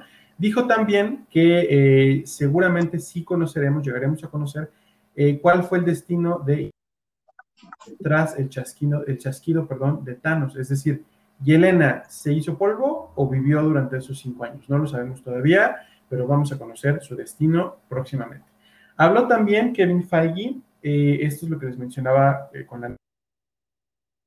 Eh, habló de una junta que sostuvo con el equipo de Marvel, en, el que en la que seguramente también estuvo Alonso, para establecer cuáles serán las reglas del multiverso. De aquí puede que se desprenda un poco el tipo de apertura que tendrán para las historias que presentarán en animación, para lo que vendrá en las series. Ya veremos sí, eh, hay, una cosa que a mí me intriga y es si las siguientes películas van a seguir estando en el mismo universo, en la misma realidad, eh, digamos, en la misma línea de tiempo que, ahora tenemos como... yo quiero saber si eh, Ant-Man and the Wasp Quantumania, pues como, como ya sabemos que el, el antagonista de esa película es un Kang, pues a lo mejor ya no está en la misma línea de tiempo. Empezar a jugar mucho con las probabilidades, con las diferencias, con dejar de lado un poco la interconexión entre películas, lo cual no me encantaría, porque si recuerdan, una de las cosas de las que les hablamos recientemente es que Kevin Feige dijo Marvel va a dejarse de contratos, eh, de contratos eh, subsecuentes, de contratos para muchas películas, va, va a empezar a concentrarse en contar sus historias con los, con los eh, actores que prácticamente se presten para ello, que estén disponibles para ello. Obligarlos, de tenerlos bajo obligaciones contractuales de hacer 10 películas con el mismo personaje. Eh, Quién sabe, no, no, no, no, lo sabemos, es una especulación mía, pero es un poco una cosa que no quiero decir que me preocupa porque siguen siendo películas de ficción y whatever, pero hasta ahora me ha gustado mucho que haya cohesión y que no se vayan por las ramas como hizo DC, ¿no? Claro, claro, y ahorita hablamos de eso, porque sí, bueno, ahorita, ahorita les cuento por qué. bueno, otra, otra noticia también de Red Guardian, David Harbour, el actor que le dio vida, que, que conocieron en Stranger Things, tuvo una entrevista con el medio Insider. Mencionó, entre otras cosas, que si él llegara a tener el poder para escribir la siguiente participación de su personaje, es decir, de Red Guardian en el MCU, le gustaría mucho que se enfrentara con Hawkeye buscando vengar a Natasha. Y además, David Harbour entra mucho en estos detalles, se ve que, se ve que le sabe al MCU y eso me agrada mucho eh, siempre en los actores, eh, porque dice, eh, a, Red Guardian, igual que a Yelena, les pudieron haber contado una historia diferente, ¿no? En la que, en, la que Hawkeye empuja a Natasha y prácticamente él es el, responsable de su muerte mientras están eh, buscando la gema del alma y pues estar, eh, regresar un poco a su carácter de, vengador y querer, y querer ajustar cuentas con Hawkeye. Eso estaría muy interesante. Dice además David Harbour que eh, su participación en Black Widow pues es una cosa que a él le parece que se dio de una manera súper casual o hasta como un poco azarosa, porque él estaba en Londres porque sí, por nada, por nada del otro mundo, por ningún motivo de trabajo, cuando recibió la llamada para ver si se podía eh, presentar a un casting para la película, lo hizo y se quedó con el papel. Me, gustó esa historia. Eh, me parece que Red Guardian se, quedó se queda como un personaje que mucha gente quiere olvidar rápido. Eh, como que no hizo gran cosa en su película, eh, no, no, no, no, lo sé, creo que prometía un poco más. Los trailers suelen ser engañosos en este sentido, ¿no? Pero bueno, me quedo con que es un actor comprometido, que, que si, si, a mucha gente le pareció pues un personaje hasta incluso desagradable, pues yo lo tomo como un signo de que actúa bien, de que hizo bien su chamba. ¿Cómo ves tú, David? Mira, eh, está bien, o sea, eh, a mí me tiene sentido lo que dice, o sea, me gustaría que, por ejemplo, eh, ver en esta serie de Hawkeye, y posiblemente esa sea la trama, ¿eh? Y, no queriendo hacer spoilers ni nada, pero posiblemente esa sea la trama. Si ya tenemos la escena post créditos donde vemos por qué Yelena va a ir, perdón, spoiler alert, donde Yelena se entera de que eh, justo Hawkeye mató a, esta Natasha porque esta Madame Hydra se lo dice, eh, posiblemente pues va con, con, su papá putativo y le dice, oye, este, la mató tal, ¿no? Y, los dos van tras ella. Eh, yo creo que se van a enfocar más en Yelena que, en este Red Guardian. a mí, el, mira, se me hace un personaje muy desperdiciado. El hecho de que Kevin Feige diga, ay, este, qué bueno, este, lo vamos a ver peleando con, a lo mejor con Sam Wilson. No sé, a mí me, hubiera gustado que al, eh, ¿cómo se los pongo? Creo que Star Wars lo ha hecho bien en algunas cosas, no en todo, pero ha hecho bien como, por ejemplo, que muestra estos flashbacks donde algunos de esos personajes aparecen sin que necesariamente muestren la cara, ¿no?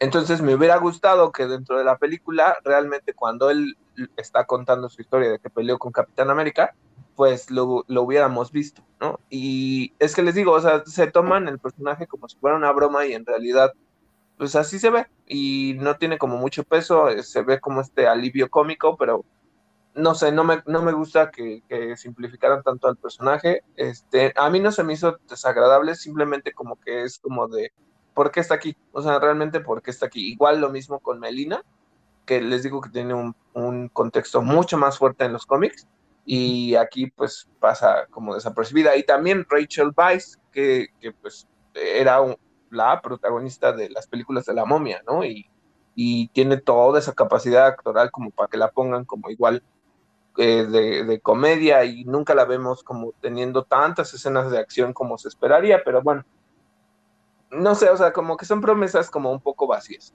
Y eso es lo que no me gusta. Fueron como mamá y papá segundones. Oigan, eh, otras, otras noticias, rapidísimo. Tres noticias más del NCU. Una relacionada con eh, Black Widow. La Asociación Nacional de Propietarios de Cines de Estados Unidos criticó muy fuertemente a Disney por eh, su decisión de estrenar Black Widow de manera simultánea, tanto en cines como directamente en Disney Plus. Eh, le atribuyen, esta asociación le atribuye directamente a este hecho la caída que su película en taquillas en su segundo fin de semana. Hablaron de eh, que Disney es responsable porque favorecen la piratería. Yo no creo que estén en lo correcto en ese punto porque no se puede culpar a una empresa que tiene una plataforma de streaming por la piratería. Eh, la piratería se hace porque se hace y se, incluso se llega a grabar en cines directamente, ¿no? Entonces, solamente entiendo eso sí, eh, la molestia de, eh, de, esta asociación, de los, la molestia de los dueños de los, de los cines o de los teatros de cine en Estados Unidos, porque pues si la película no está pegando, se le puede atribuir parcialmente a la pandemia, sin duda, porque hay un repunte en este momento de casos, eh, pero pues también debe tener algo que ver disponible para no ir a verla en cine, ¿no? Sin embargo, sin embargo, es algo que hemos comentado y, para mí sigue siendo una gran interrogante. No tengo una postura al respecto, tengo puras preguntas y me parece un tema súper interesante. ¿Qué va a ser de los estrenos de cine? Eh, ¿no? Eh, Kevin Feige dijo recientemente que las películas de Marvel sí están diseñadas netamente para verse en salas de cine, incluso dijo salas abarrotadas, ¿no? Esas son experiencias, están diseñadas como experiencias para el cine. Yo creo que ahí tocas, ese, es el punto, ese es el punto, que Marvel aseguró que, que era para salas abarrotadas. eh, eh, más allá, yo creo que mucha gente sí, o sea, también rompió récords, recordemos que rompió récords en taquilla en Estados Unidos, no, o sea, no se le quita el mérito, pero yo creo que, y yo lo digo así, es una mala película. Y yo creo que las opiniones, este, pues sí, o sea, pegaron mucho y entonces, pues ya, o sea, y ahorita hay otra, otras películas, creo que salió, ahorita la de la semana, el estreno de la semana es la película de Viejos, donde sale Gael García Bernal, eh, y es de M. Night Shyamalan. Eh, eh, justamente, pues es una película como de terror raro, donde una familia llega a una isla así súper paradisiaca y se empiezan a hacer grandes. está interesante la propuesta, pero igual las, críticas ya salieron y la, dicen que no está chida. Pero eh, es eso, o sea, porque justamente se esperaba que, Black Widow, incluso les diría yo, sí puede ser esto como de la dinámica de, los cines y todo, pero a Godzilla le fue muy bien. Y a pesar de que estuvo en HBO y todo, a Godzilla vs. Kong le fue muy bien en taquilla y también le fue, y, duró más de una semana en los tops. Eh, mientras que Black Widow, pues, flopeó eh, eh, excepcionalmente flopeó y en una semana pues ya se cayó y ya nadie lo está viendo.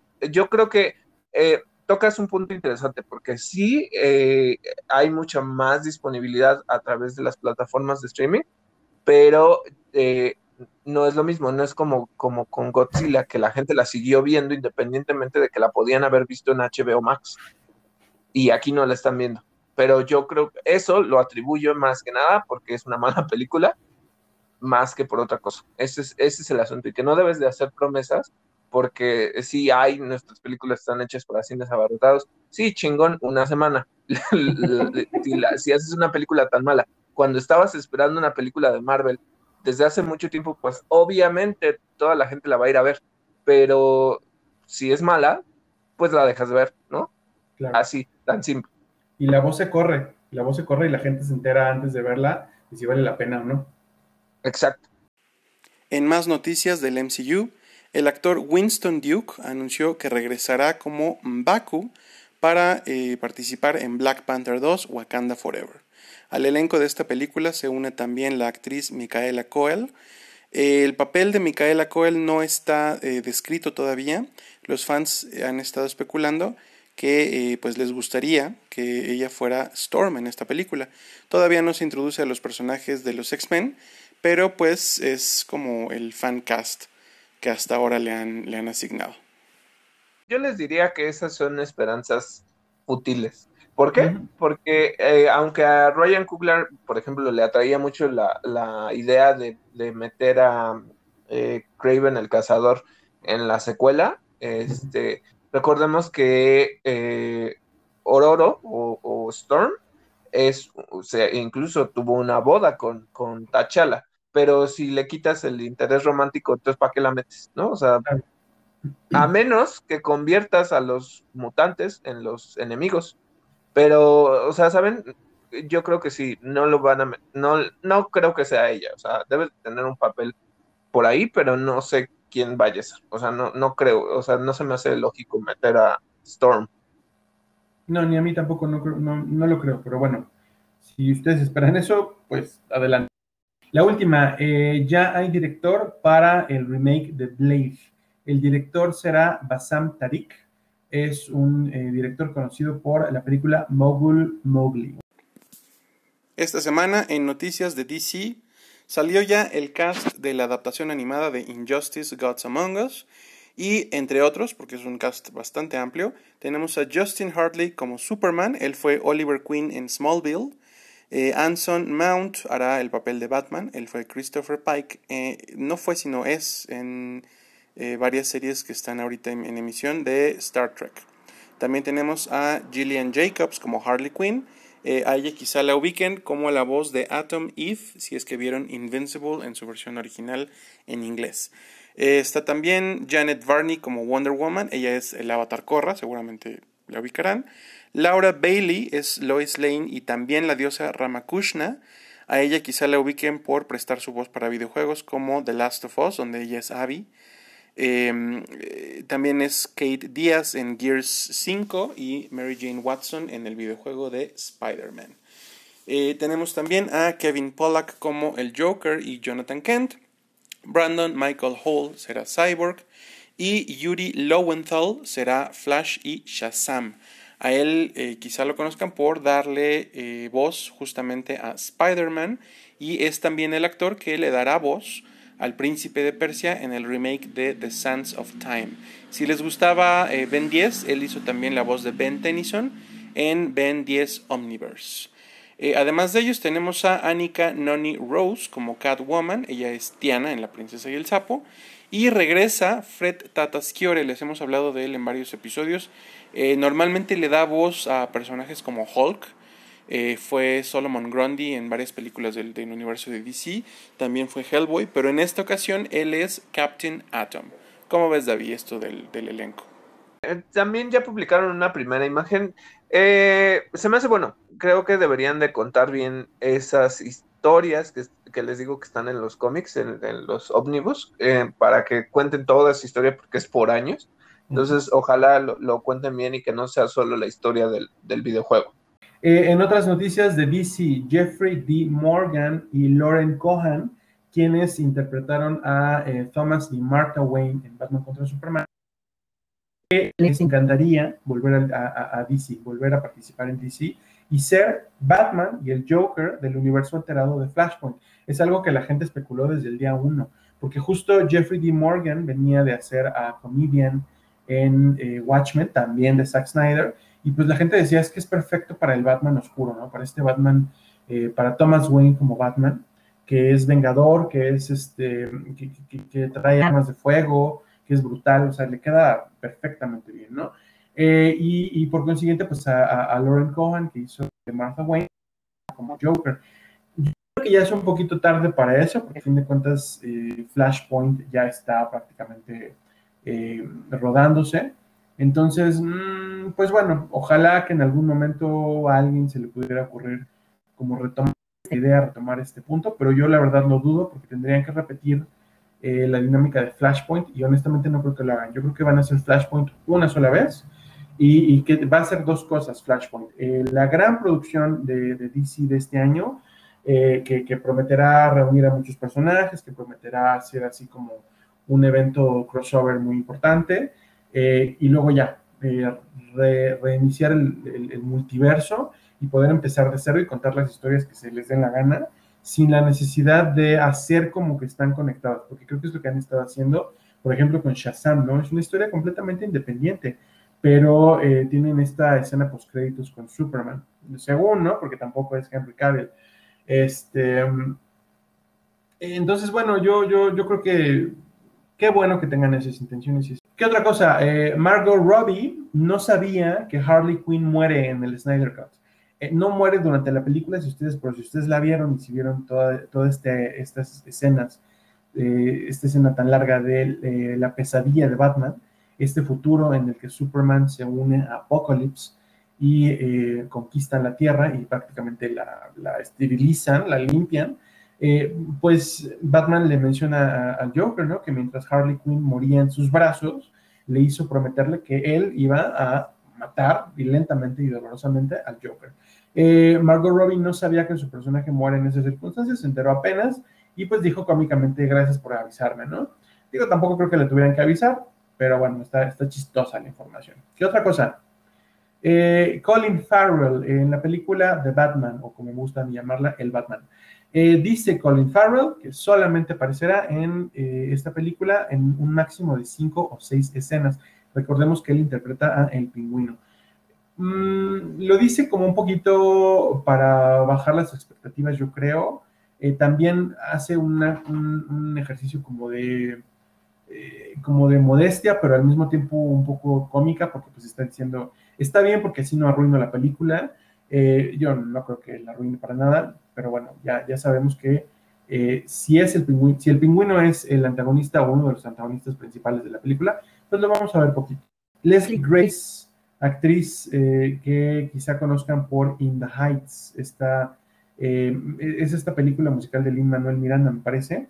Eh, ella será Batgirl, es Bárbara Gordon, en la película de Batgirl. Esta producción, recordemos que eh, pues, estuvo un poco en la cuerda floja porque data también del tiempo en el que la gente de DC y de Warner estaban como intentando decidir si, si había o no había producciones de riesgo, producciones que, convenía como relegar un poquito. Entonces no sabíamos qué iba a pasar. Parece que sí viene la película netamente. Eh, suponemos, por supuesto, que a cines, que será una película de alto presupuesto. Eh, no, no, no, no, no, no. Este, nada más para, eh, justo, recuerdan que les dije que tenía yo un problema otra vez con DC. Ah, es esto. Este es el problema porque no va para cines, va ah. directo a HBO Max. Eh, va a ser una película para HBO Max. Eh, la actriz, pues, lo ha hecho muy bien. Em, están haciendo race bending, eh, sí, para quienes les moleste y para quienes no. Están haciendo race bending, ¿no? Ella es una afroamericana. Pero el punto es esto. yo decía que te tomo toda la palabra porque digo que sí, DC siempre tiene el problema de las continuidades, de que va a aparecer en qué película y entonces tienen 30 versiones del mismo superhéroe aquí y allá y entonces eh, no te llegas a, o sea, te casas con alguno porque te gusta la actuación, pero tienes tantas versiones que ya no sabes ni qué, ni qué onda con esas películas, ¿no? Como que nunca construyen por ahí. Y esta es una de esas películas. Les digo que tendría sentido e incluso se está especulando si entonces ella es la hija del comisionado Gordon de Jeffrey Wright, que aparece en la película de, Batman.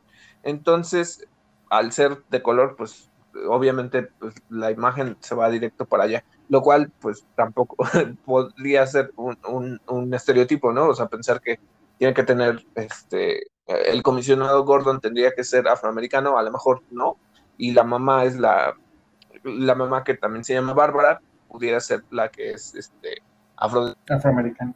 Este, en ese caso. Em, pero eso es lo que digo, que, no, eh, eh, sí, ya se había dicho que es una producción de riesgo y todo, y entonces les y ahorita se va a conectar con la, con la noticia que tienes sobre otro, otro superhéroe que también van a, centrar sobre, este, pues no es un race bending, pero justo sobre cuestiones más raciales, eh, porque les quitan importancia, ¿sabes? O sea, está desconectado los demás que no existan, este, no sé, o sea, no sé qué peso le van a dar porque el hecho de que se vaya directo a HBO Max me dice que pues no va a tener como tanta importancia, ¿no? O sea, hay que, hay que ser francos.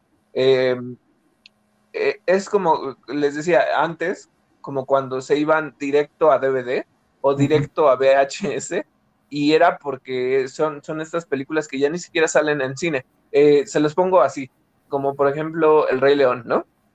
El Rey León es la superestrella y todo, pero este, si ustedes vieron El Rey León 2 y ahí creo que el Rey León 3, que creo que es el reino de Simba o alguna cosa, porque no me acuerdo, este, son estas películas que se fueron directo a formatos DVD, VHS, que pues ya no tuvieron la misma relevancia y obviamente no, no, saturaban cines ni nada.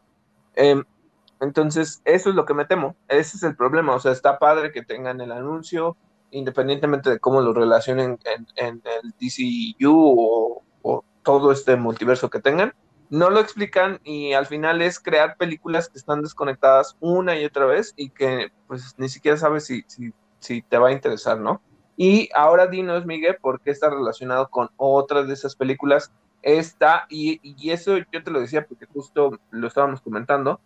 Em, bueno, de una vez lo digo, pero es que justo va a haber una nueva serie que va a ser directa para HBO Max. ¿De qué se va a tratar esa serie y por qué tiene esa relación?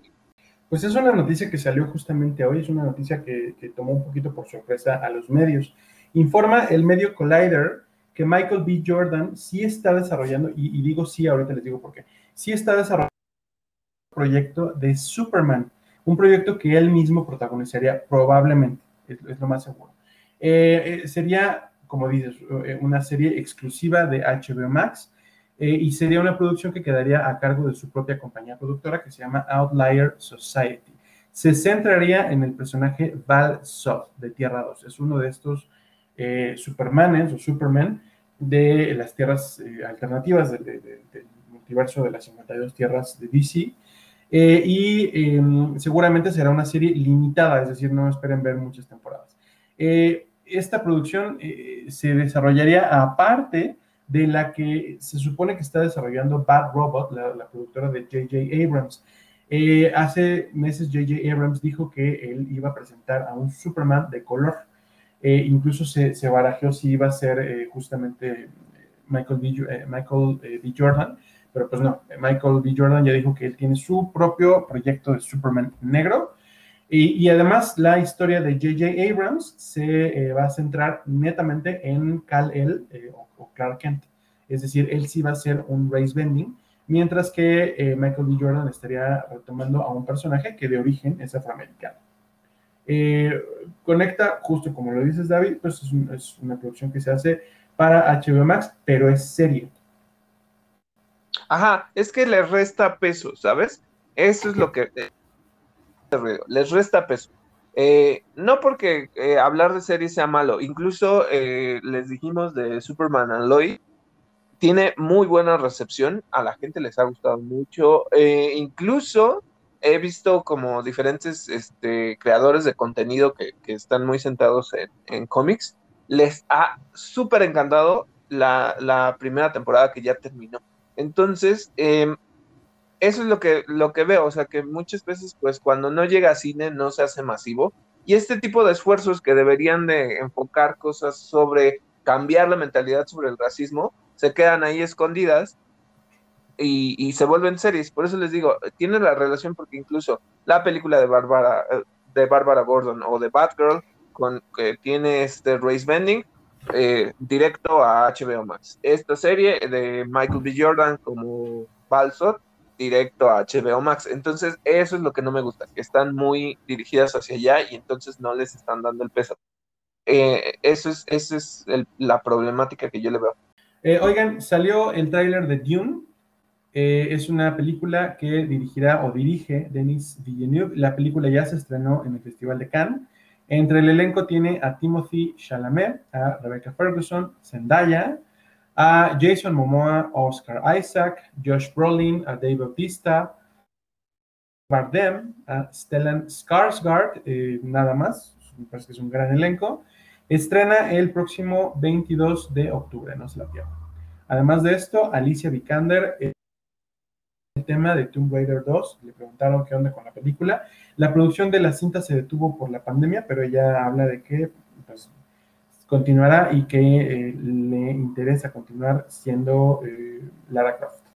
Entrando a nuestra sección de series, les contamos que eh, The Last of Us para HBO costará al menos 10 millones de dólares por episodio y va a tener 10 episodios por temporada. Esto quiere decir que eh, la primera temporada va a costar alrededor de 100 millones de dólares. Lo que está interesante es que, de acuerdo con las cifras de HBO, se sabe que la última temporada de Game of Thrones, cada episodio costaba 15 millones de dólares. Entonces, eh, no sé, o sea, se me hace que está bastante carita, lo cual eh, me habla bien de la calidad que le están poniendo, de todo esta, eh, de la producción que está detrás y yo, yo ya muero por verla. Entre otra cosa que eh, están diciendo para esta serie es que otro de los actores de doblaje o, y bueno, sí, de, los, de las actuaciones de voz se va a reincorporar como uno de los personajes. En este caso es Anna Thorpe que regresa como Tess en la serie. Entonces eh, va, ya se suma a todo este elenco que eh, parte nuevos actores y también actores que regresan ya sea en papeles nuevos o en sus papeles anteriores. Entonces la serie de The Last of Us promete bastante. En nuestras noticias de series de Disney Plus, ya iniciaron las filmaciones de la tercera temporada de Mandalorian. De acuerdo con el sitio American Cinematographer, que es de la Sociedad Americana de Cinematógrafos, se va a volver a utilizar esta tecnología de filmación conocida como The Volume, que es eh, propiedad de Industrial Light and Magic. la cual también se ha utilizado en, otros, en otras series como The Book of Boba Fett, Kenobi y Andor. Entonces, si ustedes son fans de Star Wars, eh, ya viene esta serie, ya se está grabando. No sabemos todavía la fecha de cuándo se va a lanzar, pero por lo menos ya está en desarrollo junto con las demás series que esperamos ver para todo este universo de Star Wars. Y ahora sí, vámonos con la reseña de The Bad Batch. Eh, como se los vengo diciendo cada semana, creo que la serie está muy muy de relleno, o sea, en realidad no está pasando nada, lo cual me preocupa porque en realidad ya es el episodio 13 y según esto son 16, entonces solo tiene tres capítulos para seguir avanzando la historia y no lo han hecho, entonces eso es lo que me llama la atención. Pero bueno, eh, ¿qué pasa en este capítulo? Eh, pues sí, como que de repente vemos que The Bad Batch va en una de sus misiones, regresa y entonces cuando llega Sid ya no está a cargo, ¿no? Es esta reptiliana, le digo yo. Este, pero no, eh, justo ella ya no está a cargo de, de, los, de las misiones que les da. Y entonces pues se encuentran a un nuevo mercenario que justo hablan un poquito como del nepotismo, ¿no? Porque este sí es como esta mafia y el papá pone al hijo a cargo del negocio de Sid y entonces pues dice, ahora yo soy quien, quien a quien tienen que responder y Sid ya se fue. Entonces, eh, ya saben, Omega, pues este personaje que se interesa mucho por todos los demás dicen, no, pues es que no podemos dejar así de así, ella pues nos ha ayudado, o sea, saben que, que tiene esa empatía, porque sí lo tiene, eh, y ya, obliga a sus hermanos a que vayan y, y busquen a Sid, que casualmente pues ya, ya llega y les dice, oigan, pues me quitaron el negocio y entonces lo quiero recuperar, tengo un plan, y empiezan a armar como toda esta secuencia en donde dice, bueno, lo que quiero es regresar a mi oficina, hay, hay un camino secreto, como siempre, y entonces este ya dice, bueno, la forma de llegar a ello es a través de las minas,